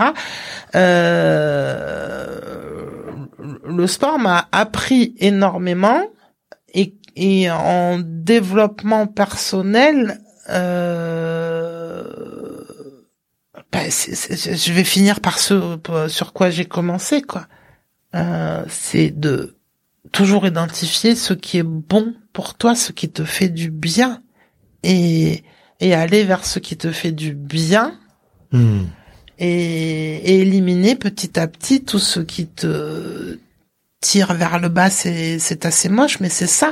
Il y, a, y a des gens, il y a des situations, il y a des choses que tu fais malgré toi et et et, et, euh, et qui te font du mal Hmm. alors que tu crois que tu fais du bien parce que tu aides, euh, enfin tu le fais pour un tel, pour machine, pour truc, Euh, et ça veut pas dire que t'aides pas, euh, que t'arrêtes d'aider les gens. C'est Hmm. mon métier d'aider les gens. mais euh, mais identifier identifier tes besoins et, et, et ce qui va te faire kiffer. Bien sûr qu'au passage, il y aura des trucs que t'aimes pas faire. Bien sûr. Euh, moi, j'aime pas faire ma compta. J'aime pas. euh, voilà, il y a des trucs que j'aime pas faire et que t'es obligé de faire, mais qui est euh, kiffe ta vie, quoi, gars. T'as vu, je parle, je fais la Jones. Mais t'es jeune. oh, ouf. Oh, dedans, oh, pas de problème. Au réveil le matin, gna, ça traîne un peu. C'est vrai, mais bon, c'est, c'est, c'est pas ça le plus important. Je pense le plus important dans la jeunesse, c'est, c'est ce qu'il y a dans la tête, tu vois. Oh, c'est surtout de la vivre, justement. Ouais, la vie. Pour revenir à ce que je disais juste avant, c'est on a des vies à vivre et pas à traverser, quoi. Hmm. c'est tellement et et c'est pareil sur une sur un stade quoi t'as décidé de t'as décidé de, de de tu veux être un champion? Hmm. et ben vis-le Ouais. mais tu vois, je rebondis sur sur ça euh, et puis euh, et puis après on va conclure. Mais le sur le fait de trouver ce qui est bon pour toi et trouver ce qui est mauvais pour toi. Euh, là, c'est ma petite amie qui m'a recommandé une méthode de bullet journal, tu vois, où tu peux un peu euh, traquer plusieurs choses et noter ton bonheur chaque jour. Et donc Mhm. elle, elle a un tableau avec les 20 personnes qu'elle voit le plus souvent dans sa vie et elle note les jours où elle les voit, tu vois. Mhm. Et sur devant chaque jour, il y a son niveau de bonheur. Elle s'est rendue compte que il y avait une personne en particulier que quand elle la voyait, son niveau de bonheur était plus faible, tu vois, et même moindre. Et du coup, j'ai repris un peu sa méthode, tu vois, euh, de noter un peu tout. Et moi, j'ai des trucs qui sont revenus, tu vois, bah, typiquement, euh, euh, j'ai remarqué que quand je médite pas, mon niveau de stress dans la journée, il est pas bien maîtrisé. Les jours où je fais des interviews, je suis très heureux aussi euh, parce que je rencontre des gens et j'ai en fait j'ai un moment privilégié en fait c'est ça que j'aime tu vois Mhm. c'est c'est que on coupe euh, le plus possible nos téléphones et puis on a une conversation profonde tu vois un peu deep euh, et je trouve ça hyper intéressant et et moi j'arrivais pas à identifier tout ça et le fait de vraiment le noter tu vois dans un tableau euh, de suivre euh, qui est-ce que je voyais les jours où je faisais du sport les jours où où je buvais de l'alcool aussi le lendemain catastrophe catastrophe. Je pouvais avoir l'impression juste une bière même juste une, une pinte. Le lendemain euh, j'étais moins heureux plus stressé plus d'énervement. Et ça je, je le voyais pas quoi. Ouais. donc maintenant je le sais je le faisais en en âme et conscience tu vois. Euh, donc euh, c'est pas facile à faire mais ouais mesurer mesurer euh, et trouver cette liste. Et du coup je te montrerai j'ai dans mes notes j'ai deux notes très importantes. Une qui s'appelle fierté de l'année et je mets toutes les, les trucs donc dans lesquels je suis vraiment fier. Euh, le fait de t'avoir rencontré y est, tu vois, c'est il y a au moins 100 trucs dedans là cette année. euh, Il y a un autre truc qui s'appelle euh, les liste des petits trucs euh, à la con qui te, qui te rendent heureux, tu vois. Hein? Il y a, euh, je sais pas, m'entraîner à faire le grand écart, euh, faire euh, faire un sourire à un inconnu dans la rue, donner un euro à un, à un mendiant, tu vois, et, et c'est des petits trucs qui me donnent instantanément le sourire, tu vois. Mhm, mais mais, mais c'est génial. Mais les fiertés de l'année, je c'est aussi le- un des travaux que je, enfin un des travaux, un des exercices que je donne euh, très régulièrement de l'année ou de la vie. Mhm. Et, et, et ce qui est fou, c'est que fierté ou grande joie, euh, il y a des gens quand tu leur dis faites-moi la liste des 20 euh, plus grandes joies de votre vie, dans un premier temps, ils sont capables de penser et de dire euh, je, je mais j'en ai pas 20. Et genre si. Si, quand on aura trouvé 10, tu vas en trouver 10 de plus et après tu vas te rappeler le coucher de soleil que tu as vu à 5 heures du mat, euh, 5 heures du soir, à l'autre bout du monde. euh, Enfin, et, et parfois c'est des petits riens et c'est surtout cela. Moi, je note mes mes joies de la journée le soir, tous les soirs. Mhm. C'est pas c'est pas une histoire de gratitude machin, c'est que j'ai envie. Il y a des périodes où je le fais moins et, et des périodes où ça va pas bien. Je me dis tiens, ça fait un moment que t'as pas écrit tes trucs. Mhm. Et et ouais, et des, t'as des jours où tu te dis si tu si tu vas rentrer, t'as quelqu'un qui va dire oh t'as une sale tête, je je passais une journée de de schmout. Euh, et ben le soir, même si j'ai passé une journée de schmout, je vais me dire non parce que j'ai déconné avec la caissière ce matin et elle a éclaté de rire. Euh, Je vais, euh, je suis allée me balader et euh, il y a un truc, qui un oiseau qui m'est passé sous le nez. Il va y en avoir toujours. Mhm. Et on a un tempérament et un fonctionnement qui voit plus facilement ce qui ne va pas. Bien sûr. C'est ce qui nous a permis de survivre. Tu vois, et, euh, être Oui. très alerte au danger. Hum. Tu vois, être alerte au danger, Mm. alerte aux mauvaises choses. Euh, dans Sapiens, ouais, on en parle aussi euh, via l'agriculture. On pensait qu'en planifiant notre quantité de nourriture, on allait se mettre en plus, en plus en sécurité. Résultat, on, on s'est sédentarisé, on a fait des monocultures, donc on a favorisé les infections Mm. euh, dans les plantes et on s'est mis à travailler 4 à 5 heures, 5, 4 à 5 heures par jour. Où Avant, on cueillait la première heure de la journée, puis on arrêtait de manger. Hum, hum. On a créé les plus grandes famines. C'est fou, hein. C'est fou, ça. Ouais. Euh, bon, plein de sujets passionnants. La toute dernière question que je pose. J'ai toujours Euh, pas trouvé. Monique me disait, je je- lors du briefing, je lui dis la question, elle me dit, oula, ça va être dur ça. Je lui dis, t'inquiète pas, ça va venir pendant le truc. Eh ben, euh, ça peut être, allez, je te donne des petits tips. Ça peut être les gens que t'as vus hier, les gens que tu vas voir demain, euh, la dernière personne qui t'a fait beaucoup rire, la personne qui, euh, euh, avec qui t'aimerais bien passer plus de temps. euh, tu vois, ça peut être des gens comme ça. Faut qu'ils juste qu'ils soient athlètes, euh, peut-être euh, avoir porté le maillot de l'équipe de France au moins une fois. Et puis si tu me dis qu'il y a quelque chose d'intéressant à à aller creuser, on ira. Alors, eh ben écoute, je te dirais Daniel Sangouma. D'accord. Tu sais qui c'est? Non. Je veux pas vous tous vous connaître, vous êtes trop. Daniel Sangouma est- un, c'est la génération Split. C'est le- il était dans le relais 4x100 qui a battu record du monde en 1990, l'année de ta naissance, au championnat d'Europe de Split. Merci. Et euh, pourquoi je te parle de Daniel Sangouma? Parce que hier soir, on a eu une discussion sur euh, le syndicat et les groupements d'athlètes olympiens et de sportifs olympiens, c'est pas que l'athlétisme, qui négocient leur retraite. Euh, euh, parce que aujourd'hui, euh, la loi de 2011 ou 12, si je dis pas de bêtises, euh, accorde des trimestres aux sportifs qui ont été classés plus de 4 ans en liste élite, euh, mais à partir du moment où ils ont voté la loi, donc 2012. Parce que Ok, moi j'ai bossé, mais il y en a qui qui n'ont pas. tra- Enfin, moi j'ai bossé à mi-temps. Moi, je, Hmm. c'est déjà pas terrible, mais euh, il y en a qui ont pas bossé et il y en a qui ont été euh, sur des listes élites dans des disciplines ou dans des sports où il y avait pas de sponsor, pas de machin, pas de truc, et qui sont allés décrocher une médaille parce qu'ils avaient envie de décrocher une médaille. Et, euh, et donc ça a été ok, ok. On, on considère que le sportif de haut niveau, euh, il a comme, euh, euh, je me demande si c'est pas les militaires qui ont des trimestres euh, puisqu'ils arrêtent tôt. Enfin, je veux pas dire de bêtises, euh, mais c'est qu'à partir de 2012, il y en a un paquet qui, qui enfin, il y en a avant qui ont donc peut-être il y a, y a ça. Et autrement, euh, bah, tu, tu m'as bien inspiré avec euh, la, la soirée d'hier. Euh, je parle. Tu m'as dit que tu voulais poser des questions à quelqu'un. C'était sur quoi? Si tu peux me dire. Tu La chambre d'appel, peut-être. Non, non, non, c'est bien avant. Euh, Ah, quelqu'un qui, euh, effectivement, connaît tous les mécanismes pour se financer en tant qu'athlète. Maggie Nestoré de la l'agence nationale du sport. Elle est aujourd'hui, euh, elle travaille à l'agence nationale du sport et Nestoré ET et c'était une ancienne relais- euh, coureuse de 100 mètres, 200 mètres et 4 x 100 de l'équipe de France. Euh, elle connaît tout. Trop bien. Elle a été DTN, elle a été, euh, elle a été DTN de- du pentathlon. D'accord. Euh, elle a Et ça tombe très bien. voilà. Trop bien. Bah écoute, je voulais me rapprocher de l'ANS. Donc euh, c'était, je vais faire une pierre deux coups. Euh, écoute, euh, on, si ça te dérange pas, si tu l'acceptes, euh, on pourra se transmettre les coordonnées. Mais ça serait avec grand, grand plaisir.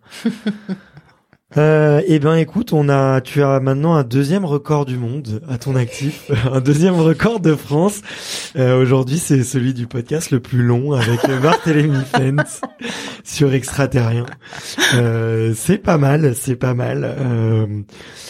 Euh, J'espère qu'un jour ça sera de notoriété publique. Je ne sais pas encore aujourd'hui, mais euh, je te décerne ce, ce record. Je te dis euh, merci infiniment euh, Merci pour, à pour toi. ce moment d'avoir pris le temps. Je t'ai taquiné, mais on a quand même bien rigolé. Mais oui, C'était un bon moment. bah oui, c'était cool. Je m'en repars. Conversation, non. Ok. Euh, merci infiniment. Merci à toi, Bart. À bientôt. À bientôt. Merci d'avoir écouté cet épisode jusqu'au bout. Si vous êtes encore là, c'est sûrement que l'épisode vous a plu, donc n'hésitez pas à le faire savoir autour de vous et à vous abonner pour ne louper aucun épisode. J'ai mis tous les liens dans la description, donc n'hésitez pas à y jeter un coup d'œil. Et sinon, moi je vous dis à la semaine prochaine pour une prochaine interview. Ciao